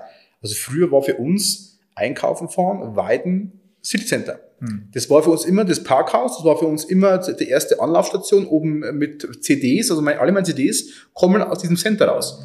So, und dann mal mit diesem Geschäftsführer zu sprechen oder auch dann mal hinter die Kulissen zu schauen oder einfach, das hat irgendwas für mich. Ne? Und äh, wir versuchen da eine Mischung zu hinbekommen aus, aus regionalen Menschen, die man kennt oder auch nicht kennt. Jeder hat eine geile Story zu erzählen. Und ab und zu versuchen wir auch ein paar bekanntere, zumindest aus dem Business-Kontext, äh, ranzubekommen. Mhm. Und die Mischung wollen wir jetzt einfach ein bisschen äh, fortführen. Ja. Absolut. Cool. Super. Ähm, jetzt hast du ja schon mit vielen unterschiedlichen Menschen diesen Podcast gemacht, auch so zu tun gehabt, auch über die Inspiration Night. Ähm, Gibt es irgendeine Story, die dich berührt hat, wo du sagst, da warst du überrascht, dass jemand so offen mit einer negativen Geschichte vielleicht umgeht oder auch im Positiven? Oder gibt es einen, wo du sagst, das ist mir besonders hängen geblieben? Und natürlich darauf dann die Frage, wen hättest du denn gerne nochmal am Mikrofon? Wer würde ich mal so kicken? Also erst einmal muss ich sagen, was ich schon immer gelernt habe, deswegen auch diese Gespräche, ähm, ähm, viele Menschen, Beispiel zur Inspiration Night, hören sich den Vortrag an und sagen, bringt man nichts, war scheiß Vortrag oder irgendwas. Hm. Und ich habe gelernt, dass du aus jedem irgendwas mitnehmen kannst. Haben wir auch schon drüber gesprochen gehabt. Ganz kurz, sieben Weltwunder habe ich noch drauf. zum, zum, zum Beispiel. Und weißt, und jeder, jeder, wo ähm, äh, einen Vortrag hält, jeder, wo in so ein Gespräch reingeht, ähm, der braucht von mir immer, oder der, der bekommt von mir immer zu 100% Respekt. Ob ich den jetzt vielleicht mehr mag oder weniger mag, ist völlig dahingestellt. Und ähm, deswegen hat jeder seine Story und ich habe schon immer gelernt, dass du von jedem was lernen kannst. Ich fahre von Im dir weg, was, negativ. Positiv negativ. Ja. Ich fahre von dir raus aus der Parkgarage und denke mir, das war ein Satz, der bleibt wahrscheinlich ein Leben lang. Äh, ich, der Mai an mir reden davor, danach mal Smalltalk, denkst du, okay, krass, haben wir so noch gar nicht besprochen. Und da war jeder so sein eigener Typ. Wo er jetzt erstaunt war tatsächlich, war das letzte Podcast, ähm, äh, einer der letzten Podcasts mit dem Luki Maurer, mhm. ähm, äh, Fleischpapst, wie er betitelt wird aus der Presse. Da wollte ich hinfahren und wollte ein Gespräch führen über ihn, über die Entstehung, über Kitchen Impossible, also einfach so, so. Und der hat dann Bock drauf gehabt, dass der seine komplette Kindheit erzählt ähm, mit seiner Krebserkrankung, wo er eigentlich ähm, schon fertig war mit dem Leben, dann seine Bucketlist praktisch geschrieben hat, äh, sich wieder aufgerappelt hat und, und, und bis heute äh, total normaler, urbayerischer Typ geblieben ist, der, der sich nichts drauf einbildet, trotz einer sehr starken medialen Präsenz, aber dass der so Bock gehabt hat, aus dieser Kindheit zu erzählen und ähm, äh, vom Bierfahrer, wo sein Vorbild war, bis hin eben, wie er im Krankenhaus gelegen ist mit der sechsten, siebten Chemo und sagt, also eigentlich war's das jetzt. Und das war ein sehr ähm, ähm, tolles Gespräch und ein bisschen auch komisch, weil es für mich nicht so zu erwarten war. Du fährst mhm. halt hin, wirst ein cooles Gespräch führen mit dem, mit dem ähm, Luki Maurer und dass der dann so in, seiner, in seinen Anfangsjahren hängen bleibt. Äh, das hätte ich nicht geglaubt und dass er sich dann so öffnet. Wir haben danach mit seiner Assistenz geschrieben gehabt, eben mit Abstimmung, passt alles soweit. Und sie hat geschrieben gehabt, sie hat den Podcast auch angehört und es war ein untypisches Gespräch eigentlich für Luki Maurer, weil der halt bei, was ich, jedem Interview immer so Fleisch, Koch, Kitchen Impossible, The Taste, äh, cool, Fleisch, Braten, Grillen, immer so das Gleiche spricht, aber nicht so, wie er eigentlich als Mensch ist. Mhm. Und das war so ein bisschen ein bleibendes Gespräch, weil der mich eigentlich moderiert hat irgendwie in diesem Gespräch. Also mhm. der hat mich eigentlich gar nicht weitermachen lassen, okay. sondern hat sich ja immer in der Kindheit ist der eigentlich stehen geblieben. Und deswegen war das ein spannendes Gespräch. Äh, und alle anderen Gespräche, muss ich sagen, tatsächlich nach jedem Gespräch schreibe ich mir so ein, zwei Punkte auf für mich selber. Ich höre jeden Podcast einmal davor durch, mhm. äh, weil es ganz spannend ist, seinen eigenen Podcast anzuhören. Und äh, versuche von jedem zwei, drei Learnings wirklich ganz, ganz bewusst mitzunehmen. Und äh, wenn ich vom Mikro haben möchte, ist tatsächlich ähm, schwierig. Ich habe zwei Leute gehabt, die ich unbedingt mal im Podcast haben wollte. Das war einmal der Bodo Jansen von den Obstrals Boom Hotel, weil die einfach als Unternehmer was geschaffen hat, was ganz besonders ist, ähm, den aber nicht viel kennen, also total äh, fremd eigentlich ist in unserer Region. Und ansonsten wäre es wirklich mal so Charaktere wie zum Beispiel, übertrieben gesagt, einen Toto Wolf oder wie immer, mhm. weil die zwar rückblickend schlau herreden können, wie sie es gemacht haben, aber trotzdem du davon lernen könntest. Also wie schaffen die das mit dem Geld? Und Geld schießt nicht nur Tore, sehen wir ja auch in den gewissen Ligen, aber wie schaffen die mit Geld? Wie schaffen die mit, mit Menschen? Wie schaffen die auf einem High Level praktisch diese Mannschaft zu halten. Und das wäre so, das sind so tolle Gespräche, die ich eigentlich führen wollte oder gerne würde und mit denen ich eigentlich sehr, sehr tief einsteigen möchte in diese Materie. Und ansonsten, das muss kein Bekannter sein, aber es sollte zumindest einer sein, äh, der was komplett Faszinierendes irgendwie geschafft hat. Und äh, vielleicht sogar weiß, warum. Und das wäre ein ganz cooles Gespräch mit okay. solchen Typen. Ja. ja, auch wieder rausziehen, lernen, zuhören, Ja. für sich bearbeiten auch vielleicht. was. Ja, auch lernen, mal so ein bisschen andere äh, Perspektiven Ja, einzugehen. Ja, Also ich habe ich hab eine sehr äh, starke Meinung und, und die vertrete ich auch sehr, sehr stark. Ähm, äh, immer mit dem, mit dem Versuch, mit bestem und Wissen und Gewissen es zu tun. Aber ich glaube, dass ähm, Perspektivenwechsel im guten Sinne äh, schon gut tun, glaube ich. Ne, also ich will jetzt niemals mit irgendeinem Typen äh, über die AfD sprechen und der sagt, ja, also eigentlich bin ich äh, stolz rechtsradikal. Äh, dann würde ich sagen, also gut, die Perspektive bringt mir jetzt gar nichts, ist nicht meine Welt, mit dem würde ich nicht sprechen. Wenn aber einer sowas gerne mal kontrovers diskutieren wollen würde, dann bin ich voll dabei. Also dann wirklich einmal schauen, warum denkt er so, warum tickt er so, warum ist es für eine Option. Also einmal schauen, Warum ist der so geworden? Ge absolut, Ja, genau, genau. gibt's Das ja eine ist für mich ganz wichtig, ja, genau. Und das finde ich, Ja. das ist eine ganz spannende Geschichte. Das, das geht mir die ganze Zeit oder in letzter Zeit öfters natürlich. Ähm, da du dich auch für alles entschuldigen musst. Du musst ja sofort, sobald du das Wort AfD in den Mund nimmst, bist du ein Ja. Rechter, bist du ein Ja. Nazi, Ja. äh, Erzkonservativer, was auch immer. Und das fehlt unserer Gesellschaft mittlerweile, dieses, dieses Graue. Ja, es gibt nur Schwarz-Weiß, das, das merke ich gerade, das haben wir im Oktober auch da schon mal Ja, besprochen. Ähm, natürlich brauchen wir nicht bei einer AfD reden, dass diese rechte Scheiße nicht funktioniert. Das brauchen wir nicht mehr. Das ist völlig klar. Auf der anderen Seite legen die auch in manchen Dingen einen Finger in die Wunde, Ja. wo du sagst, ja, damit kann ich mich identifizieren. Ja, ja. Und das ist ja die Gefahr, in Anführungsstrichen, dass es ja genug Menschen gibt, die das genauso sehen, die mit rechts überhaupt nichts zu tun haben, sondern denen es um die Sache geht. Und diese Diskussion, diese kontroverse Diskussion, sich damit auseinanderzusetzen, sich nicht als SPD und CDU oder CSU sich hinsetzen, und sagen, ihr seid Nazis, mit euch reden wir nicht, sondern warum wählen denn 20, 25 Prozent in den. Ostländern diese Partei? Oder warum gehen die vielleicht auf 12, 13, 14, 15 Prozent? Das ist ja keine geringe Anzahl an Menschen, die das so sehen. Und Ja. das sind nicht alles Rechte. Und da, das, das finde ich total spannend. Das, das wäre sicher mal ein Thema für, den- für den ganzen Abend, weil sowas ist Ja. ganz mal anders. Man, da muss unsere Gesellschaft meiner Meinung nach umdenken. Ja. Ganz einfaches Beispiel, bin ich voll bei dir. Äh, Luki Maurer hat gesagt gehabt, ähm, bei uns die Weiber Hm? im Podcast. Und hat sofort gesagt, du, das, der hat uns Bayern Song, oder? Also du Mhm. weißt für das mal mit vollem Respekt. Hm. Und dann war für mich klar, hey krass, dass du solche Wörter sofort in Frage stellst. genau. Ja. Ähm, und der Gegenüber, oder du glaubst, der Gegenüber sofort das Negative drin sieht. Hm. Und das ist das, was du auch meinst, dieses, dieses, ähm, du musst aufpassen, was du mittlerweile aussprichst, Hm. weil du sofort einen Stempel drauf hast. Und das finde ich ultra schade. Hm. Ähm, und wie zum Beispiel, oder ich versuche es bewusst, unbewusst, ich bin jetzt auch keiner, sagt, äh, der äh, bei uns im Podcast, liebe ZuhörerInnen, kann man Also, machen, nein, aber ganz ehrlich, nein. das, wenn jemand, wenn ich Zuhörer sage, ob mir eine Frau dann sagen würde, pass auf, du, du, du, du vergisst mich als Frau, Ja. und wieder bin ich bei dem besten Wissen und Gewissen. Wenn ich Zuhörer sage, da, bin ich komplett tief entspannt, weil ich alle Menschen meine, die Genau. mir zuhören. Ja. Und da machen wir uns das Leben mittlerweile verdammt Ja, und das ist, das, da brauchen wir, glaube ich, nicht diskutieren, sind wir auch einer Meinung, das ist völliger, völliger Wahnsinn, was da betrieben wird. Ja. Es sind ein paar wenige, die da irgendeine Ja. Plattform bekommen und, Ja. und. Da, da brauchen wir gar nicht drüber reden. Ja. Marco, Netzwerker, Macher, Antreiber, Motivator, Taktgeber, ich denke, das können wir alles so stehen lassen. Bist du das alles von deinem Naturell her? Oder musst du dich ab und zu auch selber mal in den Allerwertesten treten, dass du als Führungskraft, als Chef, die du, die Rolle, die du anders definierst, einfach übernehmen zu können? Also bist du so powervoll mit diesen Attributen, dass du das jeden Tag abrufen kannst? Oder stehst du manchmal auch morgens auf und sagst, Lecco mio, wird schwer heute, aber ich muss diese Rolle annehmen? Absolut. Also, ich, ich bin jetzt keiner, wo unter meinem schwarzen, schwarzen Klamotten äh, das äh, blau-rote S-Trikot trägt. ähm, also äh, zum einen äh, bin ich, glaube ich, der geworden.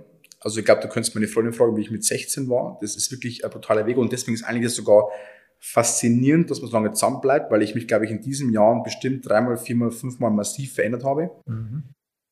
Ähm, wenn du meinen Lehrer fragst, wie ich früher drauf war, die schreiben mir heute noch, was da los ist und wie das, wie das ging. Nicht, weil ich jetzt äh, schlecht war und frech war, sondern weil ich immer so, heute weiß ich, dass es Introvertiertheit äh, bei mir drin sehr stark schlummert. Ähm, und ich war immer ruhig. Ich war immer nicht der, wo eben bei der frechen Gruppe mit dabei war.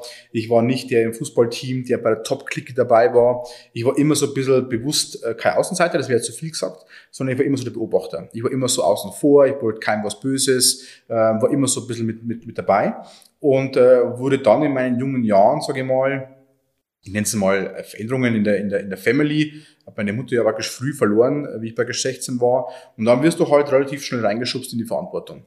Ähm, unbewusst. Und irgendwann musst du dann damit äh, entweder bewusst arbeiten oder halt nicht. Und mir war dann irgendwann klar, ähm, welche Eigenschaften musst du dir aufbauen, dass du hier in dem kleinen Ort überlebst. Mhm. Weil im Endeffekt ist es ja so, ähm, mein Vater war in München dann beruflich, hat uns dann damals zur, zur ähm, Auswahl gestellt, ob wir als Kinder mitkommen möchten nach München, weil er einfach sein Leben nicht komplett verlagern konnte. Wobei der BMW hätte man auch von ihm nie verlangt, dass er sein Leben für uns anpasst. Hatten immer eine ganz normale Beziehung zu ihm. Und dann ist er in München geblieben und wir sind bei Geschirr geblieben. Und äh, meine Schwester und ich haben uns dann irgendwann durchgerauft und äh, waren dann einfach dieses Verantwortungsübernehmens, äh, wurde uns eigentlich auf, aufgelegt. Und durch das war ich dann relativ schnell in den Schulen dann auch, also in den, in den Berufsschulen dann, du bist dann sofort irgendwie immer Klassensprecher gewesen. Du warst immer Schülersprecher, du warst dann auch immer ein Vorstand, du warst immer Clubleiter, du warst immer, immer warst du jemand, der wo vorausgegangen ist. Aber nicht, weil ich das irgendwie intrinsisch in mir hatte, sondern weil ich gewusst habe, okay, also irgendwie musst du jetzt überleben und irgendwie musst du ja äh, da was aufbauen, sonst geht es nicht weiter. So. Und äh, dann wurde ich, glaube ich, äh, äh, so, weil ich dann viel gelesen habe und habe da wirklich versucht, so von guten Menschen, guten Führungskräften. Ich bin kein Fan von Elon Musk, kein Fan von Zuckerberg, ich bin kein Fan, Fan von, von, von reinen Kapitalisten, die wo sagen, Hauptsache Kohle ist mir scheißegal. So bin ich auch aufgewachsen, deswegen war früher von ganz spannend die Einschätzung eben, dieses, dieses Materielle ist mir nicht wichtig. Ähm, und deswegen war mir wichtig, okay, wie lernst du von guten Menschen, ne? einfach normalen Menschen. Da habe ich viele Bücher gelesen und so weiter. Und da habe ich immer mehr so versucht, meine eigene Kultur oder meine eigene Identität praktisch zu formen, ganz, ganz bewusst. Viele machen das ganz unbewusst und für mich ganz bewusst. Und ähm, heute hast du das eigene Titel aufgezählt. Wenn, wenn heute mein Kollege kommt, der Felix, und sagt zu mir, äh, was drückt man auf deine Visitenkarten für einen Titel drauf? weiß ich nicht. Also wir haben jetzt Markendenker draufgeschrieben, dass irgendwie themenaffin ist. Äh, bei mir steht niemals Inhaber oder Geschäftsführer oder CEO oder, oder irgendwas, weil mir das egal ist und weil ich mich auch selber gar nicht so wichtig nehme. Vielleicht klinge ich ab und zu, dass ich mich wichtig nehme, aber eigentlich ist es mir völlig egal. Und wenn du heute meinen, meinen Job anschaust, ähm, und meine, meine, meine Schulzeit betrachtest, dann ist eigentlich das, was ich heute mache, ich hätte gar nicht mein Job werden können. Also mhm. Vorträge halten. Mhm. Äh, Horror gewesen okay. Äh, äh, mit Menschen zu sprechen, Horror gewesen für mich. Äh, in Räume reinzugehen, wo zwei Menschen auf dich warten, als, als äh, sehr ruhiger, introvertierter, nachdenklicher Mensch, Horror. Mhm. Ähm, das sagen wir die Lehrer auch. Viele Lehrer, die wir kennen, haben eine gute Beziehung mit Lehrer aufgebaut damals, die sagen, das gibt's ja nicht. Und das ist, glaube ich, dann gekommen durch dieses Aufwachsen im jungen Alter, sehr selbstständig, sehr eigenständig. Ähm, ja, und immer schon für das Leben dann verantwortlich gewesen. Also selbst wenn meine Mutter noch gelebt hat mhm. äh, und die äh, äh, gearbeitet hat, waren wir immer allein zu Hause. Wir haben immer äh, für uns gekocht und, und waren immer so für uns selbstständig. Und ich glaube, dass das immer das ist, wo ich dann so, so rückblickend ab und zu mal ein paar so Geschäftspartner sehe oder so Leute, die was im Leben wirklich wollen, erreichen wollen, nicht Geld und nicht Erfolg, sondern weil sie was erreichen wollen, das sind es oftmals Menschen mit Schicksalsschläge. Oftmals Menschen, die wo im jungen oder im älteren Alter irgendwann mal was mitbekommen haben, wo der Lebensweg komplett die falsche Bank genommen hat, in Anführungszeichen falsche Bank genommen hat. Mhm. Und wenn du mit denen sprichst, dann ist immer irgendwas vorgefallen, dass die in die Verarbeitung reingeprügelt worden sind. Und das, glaube ich, ist für mich so ein bisschen der Schlüsselmoment immer schon gewesen, auch reflektierend äh, rückblickend, dass die Verarbeitung übernehmen zu müssen, war eigentlich der Weg. So, und dass es heute eine Markenagentur ist, wo ich, wo ich Mitarbeiter haben darf, die auf meiner Seite stehen, das ist ähm, entstanden. Das war jetzt aber nie der Weg. Hm. Oder nie das Muster, was ich erreichen wollte, sage ich mal. Wahnsinn, danke für, die, für diese Offenheit auch. Ähm, muss mal so zusammenfassen, ist ja, Mutter zu verlieren ist ja ein Schockmoment. Ist ja, ist ja wahrscheinlich so, was man sich. Ja, in dem Moment, äh, also die, wo dabei waren, da gab es einige Bekannte, die damals ein Autounfall gewesen, das wisst, also Oberfriedhof weiß das auch, also wo ich mich kenne, die wissen das auch, da war ich immer so der kleine Marco und so weiter. Und äh, meine Kumpels waren damals sehr nah dran bei mir, meine Freundin war damals sehr nah dran bei mir. Ich habe das, glaube ich, damals sehr einfach verkraftet. Und ich weiß bis heute nicht warum. Mhm. Aber ist deine, deine, deine, dein Werdegang so ein bisschen auch, dass du das von dir hältst? Oder bist du nee. da? Bist also wir haben, das schon, wir haben das schon verarbeitet, sage ich mal. Ähm, waren dann auch teilweise bei den Ärzten und so weiter. Habe ich damals für mich nicht vermutet, dass ich es brauche und so weiter. Und äh, durch das, dass wir damals ein gutes Verhältnis zu meiner Mutter gehabt haben, auch zum, zum Vater, ähm, war das für uns alles tragisch und schlimm, also absolut äh, lebensverändernd von heute auf morgen, äh, mit viel Rückhalt damals von meinem Chef, viel Rückhalt äh, von Kumpels äh, und so weiter. Und dann ist mir, war mir schnell klar, es gibt ja, also ich war dann äh, relativ schnell klar, also Schicksalsschläge, die kommen, komme was wolle. Wir werden an diesem Tag, wie, wo, wann stirbt, das wäre gekommen, egal wie, wo, wann. Das ist also ein Punkt, wo ich äh, versuche zu akzeptieren. Und irgendwie, wie soll ich das erklären, gehst du dann den Weg einfach weiter. Manche würden auch vielleicht sogar behaupten, in die Arbeit gestürzt oder wie auch immer oder in Projekte gestürzt. Das kann natürlich auch gut sein. Aber für mich war es damals zwar tragisch, aber lebensverändernd auch, aber nicht, äh, nicht vernichtend. Das, glaube ich, kann man jetzt Nee, nee, das auf gar keinen Fall, weil ja, wo ich raus wollte, ist, dass aus dieser Schocksituation einfach für dich, also wie ins kalte Wasser geworfen sein, ich muss jetzt selbstständig sein, ich muss jetzt vorangehen, hast ja mit einer Klassensprecher ja, der, ja. da die Verantwortung übernommen und so weiter. Also ich, ich also den Schockmoment ähnlich, ja, also hast du. Ich habe keinen Elternteil verloren, Scheidungskind, also der Ja. Klassiker auch, relativ früh und auch in diese Verantwortung reingedrückt worden. Du sagst, du bist Genau. der Mann im Haus, du musst Ja. das jetzt machen und so weiter. Ja. Ähm, wo wir, glaube ich, ähm, dadurch viel recht früh lernen durften, mussten, wahrscheinlich auch viel auf die Schnauze gekriegt haben, ähm, aber recht früh auch wussten, was wir nicht mehr wollen. Ja, ich glaube, in dem Moment musstest du es lernen. Genau. Rückblickend sagst, vielleicht war es nicht so die, die, die, die äh, schlechteste Schule, sage ich mal. Genau. Ne? Ja. Und in dem Moment, wo das dann damals passiert ist, da bist du schon im Schock. Also rückblickend auch. Ich glaube, da haben alle geweint, außer ich. Okay. Also Ja, einfach, weil, so, dem- einfach Körper so, Ja. äh, Schutz aufgebaut. Warum Ja. weinen alle? Warum trauen alle? Natürlich ist schlimm, aber hey, geht weiter. Und mir war immer, und so bin ich ja heute noch, ne? Aber mir war auch klar, egal was mir passiert, es gibt Menschen, denen widerfährt viel Schlimmeres, äh, und das gehört dann zum Leben dazu. Genau. Ob früher oder, oder Und das ist ja auch eine Kunst, das anzunehmen. Dass man, also der Tod gehört genau zum Leben, die Schicksalsschläge, die Unfälle und Ja. so weiter. Das ist tragisch in dem Moment, aber Ja. die Welt interessiert sich. Ich hab denke, damit können zum Beispiel manche Menschen bei mir gar nicht umgehen. Ich denke zum Beispiel, mein Leben oftmals wirklich von, von hinten. Mhm. Also manche Menschen können das gar nicht verstehen. Ja. Ne? Also für mich war immer schon klar, äh, also einfaches Beispiel, bei mir gibt's auch eine Bucketlist irgendwo mehr oder weniger und da schon einmal drauf, ich möchte einmal den Tom Brady, New England Patriots in Boston, in Foxborough live spielen sehen. Habe ich gemacht und ich habe alles, was ich machen wollte, mal ganz übertrieben gesagt, habe ich gesagt, okay, muss ich bis 35 machen. Okay. Weil ich weiß ja nicht, wann ich sterbe. Mutter ist auch relativ am früh gestorben, sage ich mal. Ich war zwar noch älter, aber auch relativ früh. Und mir war klar, also wenn du wirklich so ein, zwei Träume hast, die du wirklich erreichen möchtest, dann musst du sie jetzt machen. Ja. Ne? Also jetzt musst du das tun, was du Bock drauf hast. Deswegen auch diese Freiheit. Ist ne? dieser Traum im Nachhinein das, was es tatsächlich war in deinen Gedanken zu damals? Oder relativiert sich das tatsächlich dann irgendwann mal? Also natürlich muss man sagen, wenn du, wenn du so, also was heißt Traum? Also natürlich war mein Ziel, ich möchte den Typen einmal live sehen, weil der einfach auch als Führungskraft, als Leadership äh, seine Lebensart komplett verrückt führt und, und äh, toll führt. dann sitzt, sitzt du in Foxborough und dann geht dann diese Umkleidekabine quasi auf. Dann gibt's dann bei, bei die Amis, äh, ist er dann so mit äh, Door Opening, Locker Room, Presented by, also alles vermarktet bis hin zur Ja. Umkleidekabinen Türöffnung. Ja. Und dann steht, geht dann die, die Tür auf und dann steht bei gestanden, ja, die Nummer, Nummer, Nummer 12 und dann kommt die rausgerannt und du siehst ihn und du nimmst ihn wahr und in dem Moment ist es toll, weil du einfach den einmal live sehen wolltest, weil es einfach eine Art Vorbild ist irgendwie. Äh, rückblickend habe ich davor auch schon gewusst, zum Glück ist es einfach nur ein Meilenstein gewesen. Das war jetzt äh, zwar eine Wunscherfüllung, vielleicht keine Traumerfüllung, Wunscherfüllung, Ja. aber ähm, das war so einmal oder einmal runde Beispiel äh, Nordschleife fahren zum Beispiel. Ne? Ja. Noch nicht gemacht, äh, will ich machen. Ähm, äh, und solche Sachen will ich einfach machen, äh, weil ich weiß, dass das Leben relativ schnell zu Ende sein kann. Und ähm, wir haben vor kurzem, meine Freundin zum Beispiel, das ist auch ganz spannend, das ist auch sehr privat, aber ich glaube, das ist schon für manche auch sinnvoll.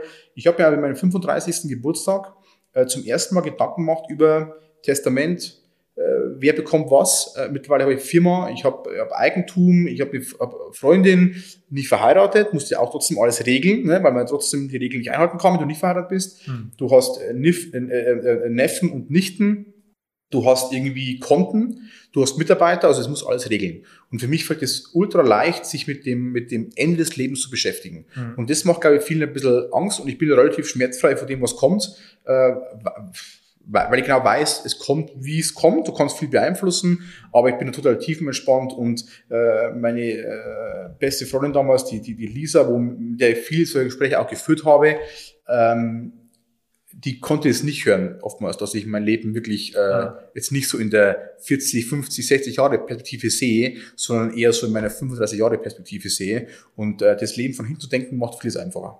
Hm. Ist was dran, absolut. Kann ich nur jedem empfehlen, dass er mal sein Leben von hinten her denkt. ja, und auch mal wirklich reflektiert, wie, was für tolle Sachen tatsächlich auch schon passiert sind. Absolut. Das vergessen ja auch viele. Man hält sich immer an so negativen Dingen auf, aber geh mal wirklich jetzt Stand heute zurück, was ist alles passiert. Und das ist für jeden ja unterschiedlich. Das sind private Geschichten, das sind Geburt von Kindern, das sind Hochzeiten, was weiß ich, das sind Geburtstage, das sind Events, wie du es Ja. Also ich kann das wunderbar mit, mit dem, mit dem äh, Brady nachvollziehen. Ähm, war für mich, gab es zwei Dinge tatsächlich. Äh, Ich wollte Nowitzki unbedingt sehen nochmal Ja, ja, ja. war in Las Vegas, fliegt nach Los Angeles, Nowitzki Tag vorher verletzt, also leider nicht da. Ich war da, Ah, war, war verdammt bitter, er war auch leider nicht in der Halle. Und das zweite war, als Kind immer Siegfried und Roy zu sehen in Las Vegas. Ja. Und dann waren wir im Secret Garden, haben die ja dann noch äh, in dem Hotel da eine Ausstellung und da steht Siegfried plötzlich. Und wir haben alle gedacht, es wäre so, ein- so ein Double, äh, laufen ja nur Double so. Er war das Original, habe ihn auch angesprochen dann, kannte beiden, super. Das ist geil. äh, war, war total mega.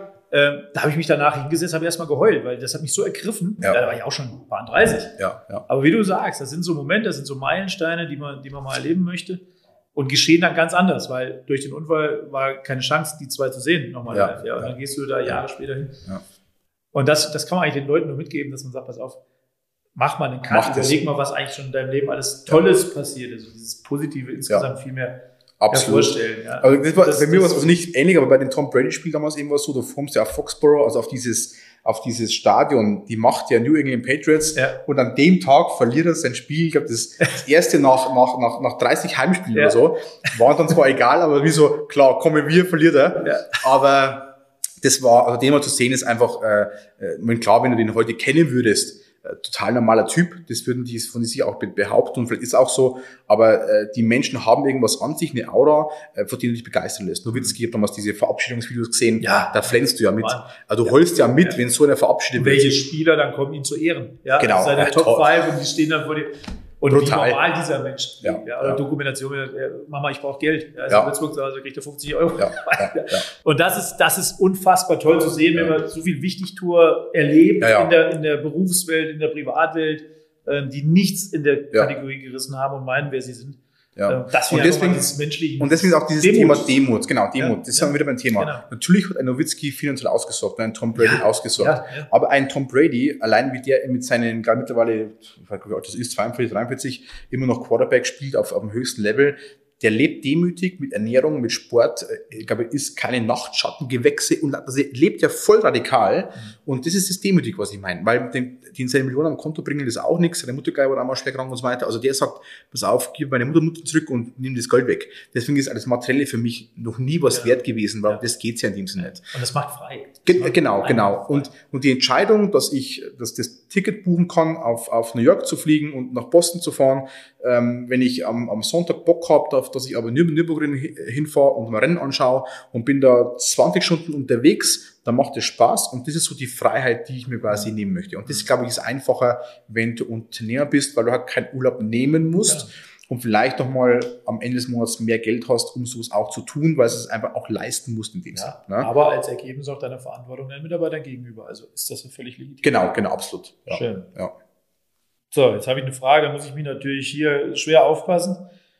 Wenn man das alles so hört, was du, du denkst ja auch in äh, grenzenlos. Du bist ja Open Mind für alles, du hörst dir alles an, du machst dir Gedanken, du hast auch sehr viel schon gesehen und erlebt. Ähm, ist denn Oberfichtach eigentlich nicht für dich zu klein?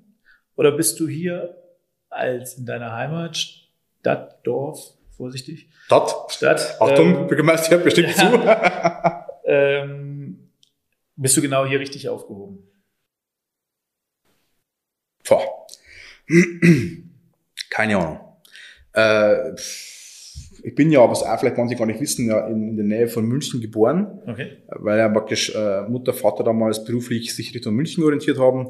Wurde dann von meinen Eltern mit zwei Jahren entführt oder mit drei Jahren entführt nach Oberfichtach äh, in, in den elterlichen Umfeld wieder, wo sie praktisch auch aufgewachsen sind und bin seitdem quasi hier. Ähm, und war zum, zum Studieren, zum Fortbilden immer Düsseldorf, Nürnberg, Berufsschule Straubing, ähm, immer schon viel auf Messen gewesen, also immer weit weg. Und irgendwie kam schon mal der Punkt, so zwischen 20 und 25 Jahren, so, okay, krass, äh, bleibst du jetzt hier oder gehst du auch weg ähm, und so. Und dann war aber nie so richtig, also ich wollte, mir war immer klar, ich möchte mit der Marke arbeiten. Hm. Das habe ich relativ früh festgestellt, dass ich das möchte. Äh, weil er was Faszinierendes dran gewesen ist. Und da war mir klar, also entweder gehst du weg, äh, mindestens München, also mindestens, eigentlich musst du auf, auf, auf, auf Hamburg oder so, in die, in, die, in die Stadt der Agenturen und, und Markenmacher und alles mögliche. Oder du bleibst hier. Und da musst du dich aber selbstständig machen, weil da findest du keinen Job in dem, was du machen möchtest. Und äh, habe ich dann für den vermeintlich wahrscheinlich schwierigen Weg entschieden, aber äh, ich musste nie weg. Und äh, mittlerweile ist es schon so, ich bin viel unterwegs ähm, und äh, schätze es sehr stark, wenn ich zurückkomme und ähm, äh, hier nur eine Ampel habe, äh, beim, beim Einkaufen nicht äh, acht Kassen vor mir habe. Also ich genieße die Ruhe und äh, das Umland genieße ich schon sehr, sehr stark, muss ich ganz ehrlich sagen. Äh, für die Agentur, für die Entwicklung für S&K ich bin keiner, wo rückblickend sagt, äh, was hätte oder was wäre gewesen, wenn. Aber äh, wenn man ein bisschen so mal sagen würde, ich weiß nicht, wo wir heute stehen würden, wären wir jetzt in München oder Hamburg. Vielleicht käme da ein, ein äh, großer, toller Kunde, den wir so niemals bekommen werden. Ähm, aber wir haben hier uns mittlerweile eine coole Base aufgebaut. Wir haben tolle Kunden, dürfen tolle Firmen begleiten, die, wir, die, wir, die ich auch schon als Kind kenne. Durch eine wahrscheinlich vermeintlich gute Arbeit wird mir weiterempfohlen zu größeren Marken, äh, wo uns auch Spaß macht. Äh, ein bestes Beispiel, ich bin ja als Football-Fan, stand ich vor, vor, vor fünf oder sechs Jahren noch im German Bowl-Finale auf der Tribüne, äh, habe dann Schwäbisch Wald Unicorns äh, gegen Kiel Baltic Hurricanes äh, gesehen. Heute darf ich praktisch den deutschen Meister Schwäbisch Unicorns beraten in der Markenausrichtung. So, und, und das sind so Sachen, wo ich sage, okay, wie kommt das eigentlich? Also irgendwie ist es alles ganz komisch. Mhm wissen auch die Unicorns oder zumindest die Verantwortlichen, mit denen ich arbeiten darf, was ich da auch so denke und dass ich eigentlich so, warum darf ich es euch beraten? Macht ultra viel Spaß aber und ist auch wirklich sehr, sehr tolle Arbeit. Ähm, irgendwann kam dann der Beweis, du musst nicht weg, um das zu bekommen, was du haben möchtest. Aber es wäre spannend gewesen, zum einen in einer großen Agentur mal gearbeitet zu haben, das habe ich auch nicht. Mhm. Manche sagen heute dieser Vorteil, dass du nicht so denkst wie die großen Agenturen. Also ich hätte gerne mal eine sehr große Markenagentur gearbeitet, auf eine sehr große Marke gerne mal. Ähm, und das Zweite ist, äh, ich hätte schon gerne mal vielleicht erfahren, wenn ich nach München oder Hamburg gegangen wäre, ob ich dort geblieben wäre. Ich bin heute äh, riesig verliebt in Hamburg. Mhm. Das ist für mich eine Stadt, da wo ich mich sofort auskannte, komischerweise. Du fährst dahin, du verstehst die Stadtstruktur, du, du, du liebst dieses Wasser, du liebst diese, also das ist, Hamburg ist einfach super. Ja. Und das wäre so eine Stadt, wo ich sofort hinziehen würde eigentlich. Und, ähm, okay. und äh, Oberfichtach ist meine Heimat. Also du wirst nur hier in 5000 Dorf äh, Stadt, äh, Stadtgemeinde mit 5000 Einwohnern lebst ähm, und bin ja im Stadtrat und bist selbstständig, äh, Black Pirates, also man, man, man kennt dich irgendwann relativ schnell in der Region und dann bist du auch immer der, wo dann ähm, schnell Smalltalk führen muss, äh, der sich überall blicken lassen muss, was dazugehört, das bin ich gar nicht. Ne? Das war so, so der Hintergrund mit, weil du ja relativ schnell, wenn du mal keine gute Minute hast oder mal keine Zeit hast, dass du ja dann in so einer Struktur auch relativ schnell als arrogant abgestempelt wirst. Ja, oder er hat es nicht mehr nötig und das ist ja auch schade, ja, wenn man, wenn man ja. Äh, so ist. Und deswegen kann ich es unglaublich gut nachvollziehen, dass man halt sagt, man geht außerhalb im Privaten dann, dann wirklich weg, um sich das nicht noch geben zu müssen. Ja. Wenn man eh schon so engagiert ist. Jetzt hast du wirklich was gesagt und ich glaube auch, dass die, wo mich jetzt vielleicht wirklich bloß oberflächlich kennen, ja. die würden sagen, der ist, der ist sehr arrogant. Ja. Ähm, der ist sehr, schaut mich nicht an, äh, grüßt mich nicht, ähm, äh, meint da was Tolles geschaffen zu haben und der mich kennt, und da war eigentlich äh, immer so meine, meine ersten Wegbegleiter der Agentur, äh, die mir das zum Glück immer äh, bestätigt haben, dass es nicht so ist. Also, dass ich auf einem guten Weg bin und dass ich ihm nicht abhebe, weil du weißt es nicht, wann, wann, wann du abhebst. Ja. Äh, und, und war jetzt keiner, wo mit, mit Geld um sich schmeißt oder wo, im Gegenteil, ich gebe viel zu viel Geld aus für gute Zwecke, wo immer mein Pilot sagt, Mensch, wir können jetzt gar nicht alles bezahlen, was du da fördern möchtest, das geht nicht. Äh, aber ich bin gerne, wo ähm, wegfährt aus der Stadt Oberfichtach. Ähm, nicht, weil es hier nicht schön ist, ganz im Gegenteil, sondern meine Erlebnisse, meine Erfahrungen, mein Mindset hole ich ganz woanders. Mhm. Und hier habe ich ein Umfeld geschaffen im jetzigen Landly Lab mit meinem Team, wo wir uns die Welt so machen können, wie es uns gefällt. Und äh, uns tut es, glaube ich, ganz gut. Mhm. Okay.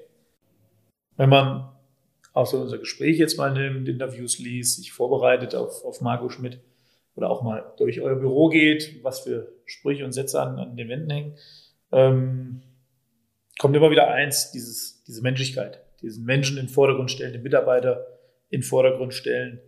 Ähm, das ist was, was mich sehr beeindruckt, muss ich wirklich sagen. Ähm, so, so stark, auch wie du das, das immer wieder auch darstellst, habe ich selten erlebt. Ähm, glaube, ich wiederhole so ein bisschen die Frage, aber ist es einfach geschuldet wirklich aus, aus deinen Erfahrungen raus, dass du sagst, du möchtest anders behandelt werden und möchtest das da weitergeben, ein, ein guter Chef sein oder ein guter Anführer sein? Ist es das wirklich? Oder auch nochmal, wie gesagt, ich, ich wiederhole die Frage, ähm, bist du das? Ist das der Marco, der da, der da, ja, das lebt? Ja, also, ich, also äh, du hast, glaube ich, da einen gewissen wunden Punkt, glaube ich, ein bisschen entdeckt, mhm. äh, äh, weil, ähm, also zum einen, ich habe, äh, eins habe ich mein Vater immer wieder gehört, was er mir gesagt hat, und ich habe es lange nicht verstanden. Und er hat immer schon gesagt gehabt, wie wir unterwegs waren als kleine Kinder oder als Jugendliche, hat er immer gesagt gehabt, äh, Beispiel Flugzeugabsturz, Beispiel Erdbeben, Beispiel äh, Vulkanausbruch, Beispiel Hochhauseinsturz. So. Und da war immer in der Meldung, äh, drunter sind auch drei Deutsche. Und er hat immer gesagt gehabt, ist so völlig egal, ob das Deutsche sind. Mhm. Kann man gerne wissen, für die Angehörigen, da sind, sind wir dabei, aber er hat immer gesagt, pass auf, Mensch ist Mensch. Und dieses Mensch ist Mensch, das, das ist schon immer da gewesen. Und das hat meine Mutter schon immer also in, in sich gehabt, dieses äh, bilde dir einfach nichts drauf ein und du bist ganz normal wie alle anderen auch. Und äh, wir leben ja heute in einer Zeit, wo der Faktor Mensch zur Diskussion steht. Also äh, politisch, ähm, äh, religionsnah und so weiter. Und mein Dad hat mal gesagt gehabt, die drei großen G machen das Leben für uns als Menschen immer schwierig und das ist Geld, Glaube und Grenze. An Grenzen glaube ich sowieso nicht. Also ich fühle mich nicht als Deutscher, ich fühle mich, wenn als, wenn überhaupt, als Europäer. Und ich finde, äh, der Friedensforscher Daniele Ganser, wo ich sehr viel lese, bezeichnet es als Menschheitsfamilie. Und das ist mich gerade eine Begrifflichkeit. Also ich bräuchte keine Grenze. Äh, hatte vor einigen Jahren mal einen, einen Besuch von einer Dame bei mir im, im alten Büro noch, die der AfD sehr zugetan war und hat einen Post von mir gelesen in Facebook, wo ich gegen die AfD geschrieben habe und wollte mich anscheinend eines Besseren belehren. Und äh, hat dann einen Spruch bei mir im Büro gesagt, äh, wo ich total perplex, perplex war und sagt zu mir, Mensch Marco, wir reinen Deutschen. Und dann stehe ich drin und sage, jetzt pass mal auf, was ist denn für dich eigentlich rein Deutsch? Also ich, äh, wahrscheinlich bin ich irgendwo im südlichen Bereich Deutschlands geboren, also entweder bin ich irgendwo Tscheche, Römer, irgendwas und du kommst aus Berlin, du bist wahrscheinlich entweder Richtung Polen oder wegen mir Nordmanne oder also was ist denn für dich rein Deutsch eigentlich? Ne? Und für mhm. mich war das immer zu, zu, zu klein gedacht einfach. Also wir sind ja, gibt ein Lied, da kommt der Satz vor, das heißt, wir sind nur ein Wimpernschlag der Geschichte. Und genauso ist es. Wir bilden uns als Mensch so viel ein und können eigentlich überhaupt nichts auf sich auf uns einbilden lassen normalerweise. Und dieser Mensch war immer schon für mich der Erfolgsfaktor. Immer schon der Erfolgsfaktor. Wenn ich, äh, ich war in vielen Vereinen äh, und ich habe damals zum, zum äh, Spielen damals Fußball aufgehört, wegen den Menschen. Und ich bin davor geblieben wegen den Menschen. Meine Lehrer, zwei haben mich sehr stark geprägt weil der Mensch so anders war, weil die auf den Menschen geachtet haben. Die anderen wollten Noten von dir haben. Ähm, so und so ging es immer weiter. Und ähm, wir leben ja in einer Marketingwelt, wo ich jeden Tag nur hören muss, äh, Digitalisierung, äh, Industrie 4.0 und äh, BWL und so weiter. Und ich kann da eine noch Story erzählen, die finde ich immer noch lustig, rückblickend. Die Moment war es nicht lustig. Äh, guter Freund von mir, Gruß, Gruß hinaus an den David äh, Nesner. Wir haben damals uns entschlossen, nach, nach gewissen Studien uns nochmal weiterzubilden im Bereich BWL. Betriebswirtschaftslehre, ich als Agenturmanager muss ja irgendwie BWL beherrschen. So, bin ja kein Zahlmensch. Und war dann in der Abendschule und wollte den Betriebswirt machen.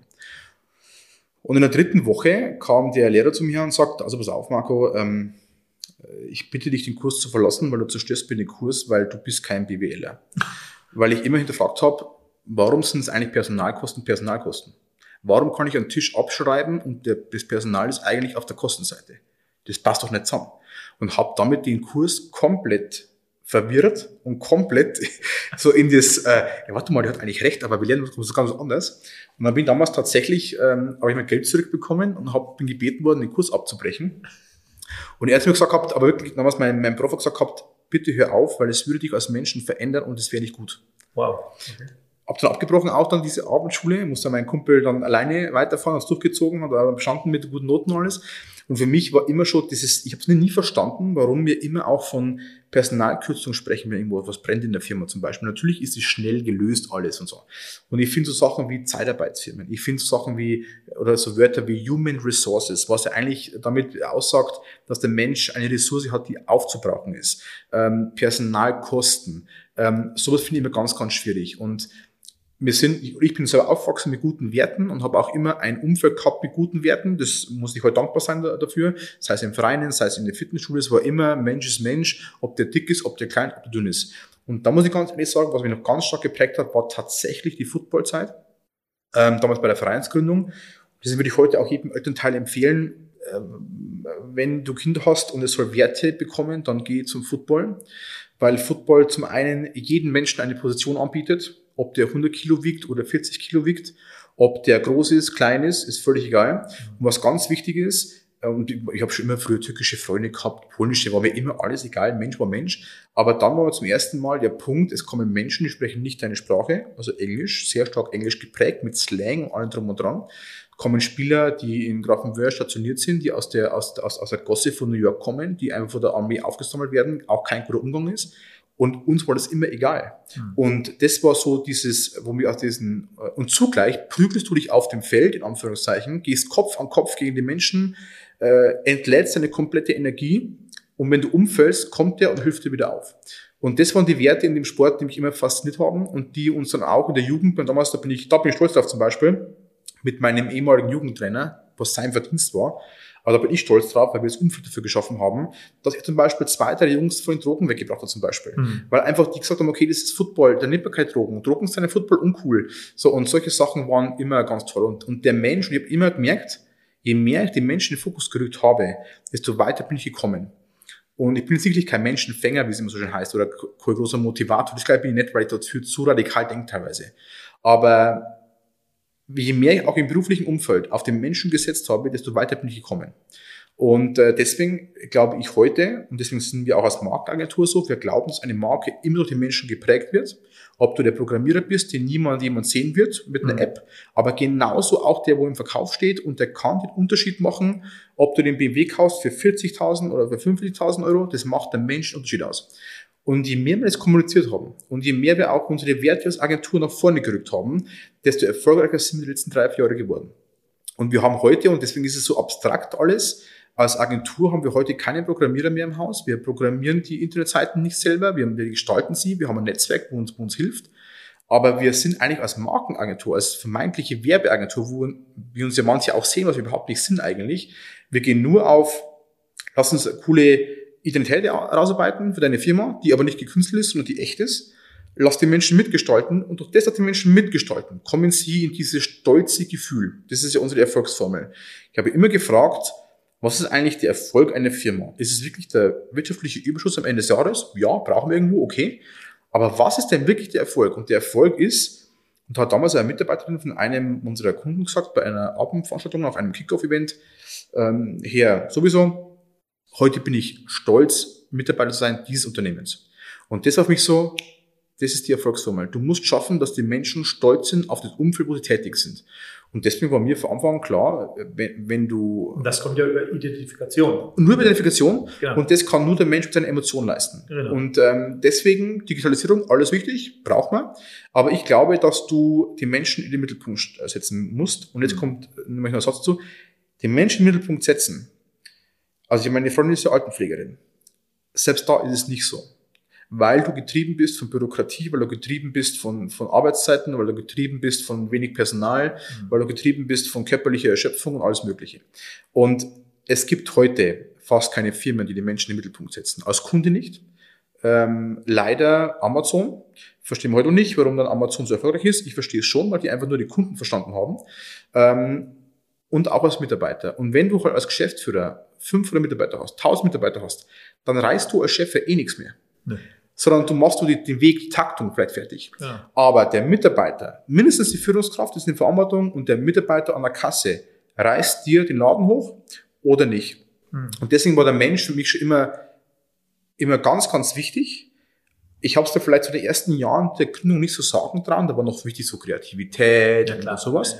Aber je mehr die Kunden dir Feedback gegeben haben und je mehr du auch mit Menschen dann arbeitest, und ich bin ja, also nur mal als introvertierter Mensch, mit einem Menschen zu arbeiten, mit Gruppen zu arbeiten, ist für mich ultra schwierig, weil ich es ja bitte böse ernst meine mit diesen Menschen. Mhm. Er mit mir nicht. Für den bin ich auch bloß ein bisschen ein Marketing-Fuzzi.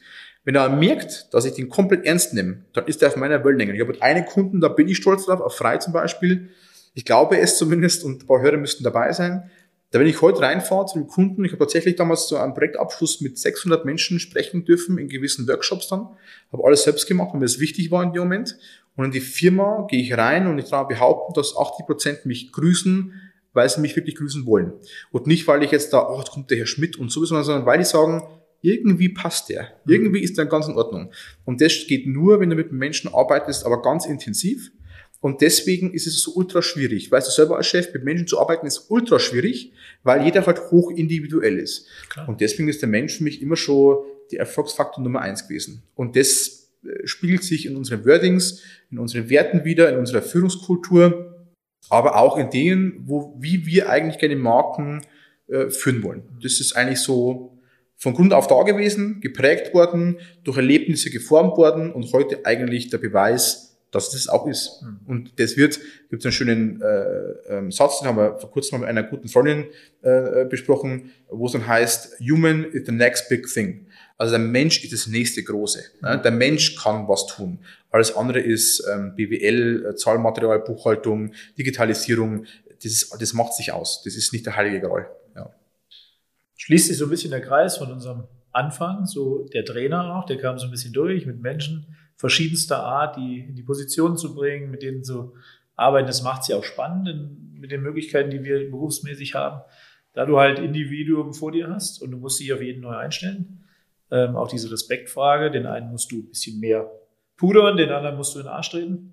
Das ist das Spannende. Ich darf mich ganz, ganz herzlich bedanken, Marco. Hast uns tiefer blicken lassen, als ich erwartet habe. ja, vielleicht erklären manche was Neues für mich. Unfassbar Spaß gemacht. Danke dir wirklich dafür das Vertrauen, dass, dass du mir uns entgegenbringst. Ähm, hoffe, dass dir auch ein bisschen Spaß gemacht hat, dass wir mal eine andere Seite von Marco auch ausgearbeitet haben. Das war so meine Idee. Ähm, ja, mach weiter so. Ich glaube, da schlummert noch eine ganze Menge. Ich wünsche dir sehr, sehr viel Erfolg, bleib gesund und beziehungstechnisch, dass das immer so weiterläuft, dass dieses Vertrauen bleibt. Das finde ich mega schön und gut und ja, beruflich die allerbesten Wünsche und herzlichen Dank. Vielen, vielen Dank für deine Zeit, war eine tolle Idee. Ich meine, ich rede ja auch gern, so ist es ja nicht. äh, Fällt nicht so auf. Äh, ja. Ich rede ja auch gern und versuche auch, äh, ja. Äh, versuche auch meine, meine Sachen zu vermitteln. Aber war mal eine tolle, tolle Erfahrung, das mal umzudrehen. Ja. Äh, vielen Dank für deine Idee, die wir doch jetzt relativ spontan umgesetzt haben. Äh, wir dürfen jetzt euch und den Hörern, äh, Hörer innen, wenn wir ja, so richtig sagen würden, ja. noch verraten, dass wir jetzt so ein bisschen unsere Dachtrasse wahrscheinlich genießen werden. Ja, das äh, wir tun. Vielen, vielen Dank. Ähm, wir bleiben ja doch in Kontakt, was mich, was mich freut. Und, und vielleicht passiert ja auch irgendwann noch mal was Gemeinsames. Da bin ich mir fast sicher, dass was passieren auch, wird. Dass irgendwann was, es, es wird ja was passieren. Keine Zufälle, ja. das, das gehört irgendwie dazu, aber hat Spaß gemacht. Äh, und vielen, vielen Dank für deine Zeit. Ist auch nicht selbstverständlich, bist ich auch danke. viel beschäftigt. Und dann würde ich sagen, wünschen wir unseren Hörern noch einen schönen Abend, genau. einen schönen Tag, wie auch immer. Genau. Und Herzlichen Dank fürs Zuhören. Dankeschön. Servus.